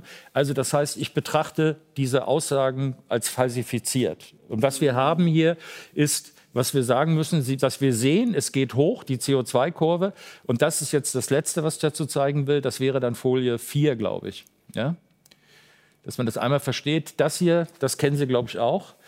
Herr Limburg, ja, das ist die, äh, sieht man das? Arbeit, ja. das sind die, ähm, das ist von Exxon. Die haben, äh, hatten eine hervorragende Möglichkeit, äh, Daten für CO2 von den Weltmeeren zu kriegen durch ihre Tanker.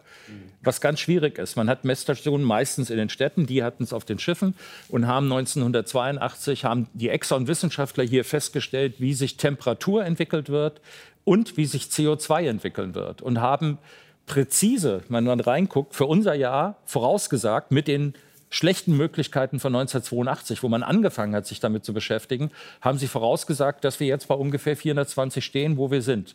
Das heißt, wussten das und dann haben sie das versteckt. Die Reaktion darauf war nicht, dass man gesagt hat, wir haben ja ein Problem, lasst uns überlegen über 30 Jahre, wie wir mit Erneuerbaren ergehen. Sie sagen, es ist kein Problem. Ich sage, Sie sehen, was die Temperatur, wie, die, wie das CO2. Die Reaktion von denen war, lasst uns das Ganze sozusagen niedrig halten, lasst uns auf Zeit spielen dabei. Nicht sagen, was bei uns los ist. Also das wollte ich nochmal zu, äh, zu dem Thema CO2, weil das war, wo wir ursprünglich herkamen. Also das heißt, das eine ist, diese Messwertreihen natürlich nicht 500, sondern das waren nach allen Dingen, die wir wissen. Markus hat ja auch gezeigt, diese Eisbohrkerne und hat dann gezeigt, dass die Temperatur äh, dem CO2 vorausgeht. Was stimmt, richtig. hatten wir gesprochen, das ist richtig, das ja, ist unstrittig. Unstrittig. Aber diese, ist, ist auch klar, ist unstrittig, aber diese Messwertreihe ist ja auch, äh, da, da, benutzt er die Messwertreihen, wo rauskommt 280 Parts per Million im Eis. Das ist sozusagen einmal benutzt, einmal nicht benutzt. Muss man einiges zu sagen. Also das ja, denke ich schon. So aber, aber, ich glaube, das ist wirklich dann der Cliffhanger für die nächste Sendung. Okay. Ein, ein, ich wollte nur ganz kurz. Ja, die also das heißt, ist gerechnet muss gerechnet sein, weil sie auf einem aktiven Vulkan sitzt, der ständig CO2 ausgast. Das müssen Sie alles rausrechnen. Ich streite diese Kurve gar nicht ab.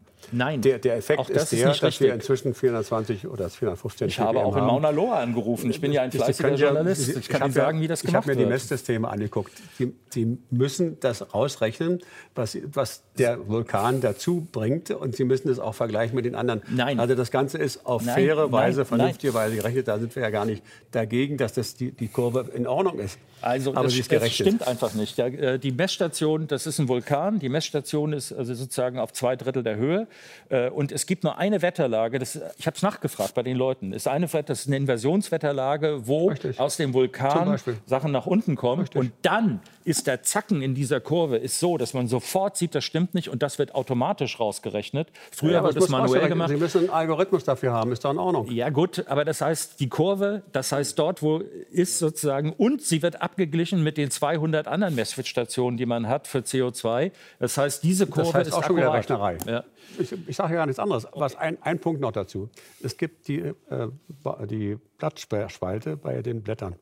Und dann gibt es in, äh, von der Friederike Wagner von der Universität Leiden eine Untersuchung dieser Blattspaltöffnungen, die man nehmen kann als CO2-Proxy. Und da kommen wir zu Schwankungen im Bereich so etwa 7.000 Jahre, 8.000 Jahre zurück, bis hin zu 410 ppm und dann wieder runter. Also wesentlich, wesentlich ähm, volatiler als die Eisbohrkerne, die aufgrund ihrer, ihrer physikalischen, chemischen und äh, biologischen ähm, Eis-Luftkonservierung äh, eine Glättung durchführen, eine ganz massive Glättung. Es kommt ja auch noch dazu, dass im Eis weniger Bäume sind. In der Antarktis, die größte Wüste überhaupt, gibt es überhaupt keine Bäume. Das heißt, die Kurven sind alle stark geglättet und deswegen sehen die auch so schön glatt aus. So geht es natürlich nicht. Die, die Natur ist nicht so glatt, aber ich streite das gar nicht ab. Der Punkt ist, diese äh, äh, Blattspaltöffnungen geben ein, ein Zappeln des, ähm, des CO2-Gehaltes der Luft in wesentlich besserer Auflösung als die Eisbohrkerne und liegen zum Teil, nicht äh, alle, drüber und aber auch drunter. Also beides. Ist, ob das jetzt, ähm, das gilt bei Eisbohrkernen genauso, weltweit gilt oder nur für den Ort, wo die gemessen sind, das ist die entscheidende Frage. Die kann man nicht klären. Sie werden unterstellt als weltweit geltend. Ich habe in meinem Büchlein, das ich noch hier na, zeigen möchte, mal verglichen die Mauna Loa-Kurve mit der von Eisbohrkernen aus der Antarktis. Äh, Taldom, glaube ich, war das. Und die Stimmen auf, haben Überlappungszeit von etwa so 30 Jahren, wo also man bis äh, 75 die äh, Eisbohrkern-CO2-Konzentration äh, bestimmen konnte. Und dann Mauna Loa ab 55 oder 56, wie Sie sagen, daneben gerechnet. Und die Abweichung zwischen beiden Kurven liegt im Bereich von 0,35 Prozent des Messwertes. Das ist für einen, einen Fundort äh, Tall oder Low Dome heißt er ja, in der Antarktis in 1000 Meter Höhe gegenüber dem Mauna Loa 15.000 Kilometer entfernt auf der anderen Halbkugel äh, in 3000 Meter Höhe gemessen aus messtechnischer Sicht für mich unmöglich, dass beide Kurven so genau übereinstimmen. Das geht einfach nicht. Wenn der Abweichung von 2, 3 ppm gewesen wäre, hätte ich ja gesagt, das ist okay. Aber auf 0,7 ist der größte, die größte, ich habe es geprüft, 0,7 äh, ppm Abweichung, das ist messtechnisch einfach nicht darstellbar. Das heißt, aus meiner Sicht, da wurde getrickst. Ändert nichts daran, dass die Kurve von mir nicht angezweifelt wird, die Sie ja haben, aber ist aber, aber, aber wie gesagt, ja, ja. zum Thema wir müssen zum Schluss langsam kommen, ja. weil sonst, äh, ich hatte so ein bisschen das Gefühl, wir nee, sind gerade im Tiebreak, fünfter wir Satz. Wir ihn beiseite. Ja, ja, aber Tiebreak nicht krank werden, also ich muss heute mit Schluss machen. Im Tiebreak fünfter Satz und es steht 67 zu 66. Wenn ich krank werde, ist mir das doch... Ich hätte noch zwei Aspekte, zu denen direkt Herr Plaum äh, äh, Stellung nehmen kann als, als Fachmann. Und zwar, das sind zwei Argumente gegen Treibhauseffekt. Der erste ist, äh, der klingt so hochtrabend. Der zweite Hauptsatz der Thermodynamik würde äh, äh, ganz klar sagen, dass es einen Treibhauseffekt nicht geben kann. Also Gegenstrahlung könne es nicht geben, denn ein kälterer Körper könne einem wärmeren Körper keine Wärmeenergie zuführen. Das widerspräche dem zweiten Hauptsatz der Thermodynamik. Das ist der erste Punkt. Was willst gern, du von ihm? Äh, Habe ich auch noch nicht Physiker, was, was er dazu sagt und wie, wie er das bewertet. Und dann gibt es auch noch eine bemerkenswerte Schockstudie auf den Eike-Seiten. Äh, wo, wo äh, genannt wird, dass es da äh, eine, eine Formel gibt, äh, und zwar aufgrund idealer Gase, ähm, wo Herr gar Herbst, kein Ich weiß nicht, ob wir das alles noch klären können. Wir müssen wirklich, wir müssen langsam zum Schluss kommen. Ähm, und, und, mir würde einfach noch mal von Herrn Plaum von, also jetzt auch noch mal interessieren, wenn Sie das, was Sie heute gehört haben, jetzt äh, bewerten als Physiker, ähm, auch was, was gibt es sozusagen für Möglichkeiten wirklich für die Zukunft? Also wie wir wie wir in Zukunft gut klarkommen, wie wir nicht in einen Blackout reingeraten? Ist es ja, eine ganz eine, neue Technik, das, das die wir erfinden ganz, müssen? Das ist schon eine ganz äh, große Herausforderung, insbesondere wenn man zugleich ähm, die, äh, den Umstieg auf E-Mobilität ähm, darstellen will. Weil, das, das ist nochmal ja wieder ein neues den, Thema. Weil das ja noch den, Bedarf, das, das erhöht ja nochmal enorm den Bedarf, Bedarf nach äh, Elektrizität. Heizung ja. den Bedarf. Ähm, und äh, das, da habe ich in der Tat, wenn ich mir das so vorstelle, wie, sie, wie sich das die Grünen so denken, Frage, ob das überhaupt realistisch ist. So wie die sich das denken, würde ich direkt sagen, nein. Also da besteht ja auch Konsens. Nein. Äh, also die sind da in der Hinsicht, die haben doch den Atomarschstück genauso vermurkst, wie sie jetzt die Energiewende vermurksen. Bin ich direkt bei Ihnen? Nein. Aber, aber, aber, Herr Pullmann sagt ja so schön, er glaubt an die deutsche Ingenieurskunst. Also es ist doch die neue Erfindung, die wir brauchen. Nein, das wurde ja schon erfunden. Man muss es nur mal umsetzen. Das ist der Punkt. Und wir das sind super gut aufgestellt, denke ich, dieses Land, ähm, um diese Probleme anzugehen und um äh, technisch Vorreiter zu sein auf diesem Gebiet. Das und das einmal. wäre, wäre das äh, sozusagen ich war ja mal Mitglied der Grünen, aber äh, ich sage ja immer, äh, es war nicht alles schlecht. Wir haben wenigstens die Windkrafträdergerät gebaut. aber das ist, aber das ist äh, an der Stelle funktioniert es irgendwie nicht mehr. Es funktioniert vor allen Dingen auch nicht deswegen, weil wir eigentlich äh, großflächig nachdenken müssen und großflächige Lösungen finden müssen, die vernünftig sind. Und ich nicht sehe, wie dieses politische System so etwas umsetzen kann. Das verhärtet sich immer im Klein-Klein was ich gesehen habe. Das ist ein anderes Problem. Ja? Das okay. ist Politik, die Mühen hm. der Ebene. Meine Herren, ich möchte mich an der Stelle ganz herzlich bedanken. Es gibt, wie gesagt, noch so unglaublich viel zu besprechen. Wir könnten auch noch vier Stunden, sechs Stunden, acht Stunden weitermachen. Und aber wir haben geredet. Das aber wir haben mit, und das ist genau der Punkt, darauf wollte ich hinaus. Wir haben miteinander geredet. Das ist Fair Talk. Ich danke von daher sehr für Ihren Besuch und für diesen lebendigen Diskurs. Ähm, ich habe wieder mal eine Menge gelernt. Ich hoffe, ihr zu Hause auch. Ähm, und äh, wir werden das auf jeden Fall fortsetzen. Und dann werden wir auch noch mal über dieses Thema, was sind denn die konkreten Lösungen? Das, also welche Möglichkeiten gibt es, welche technischen Möglichkeiten gibt es.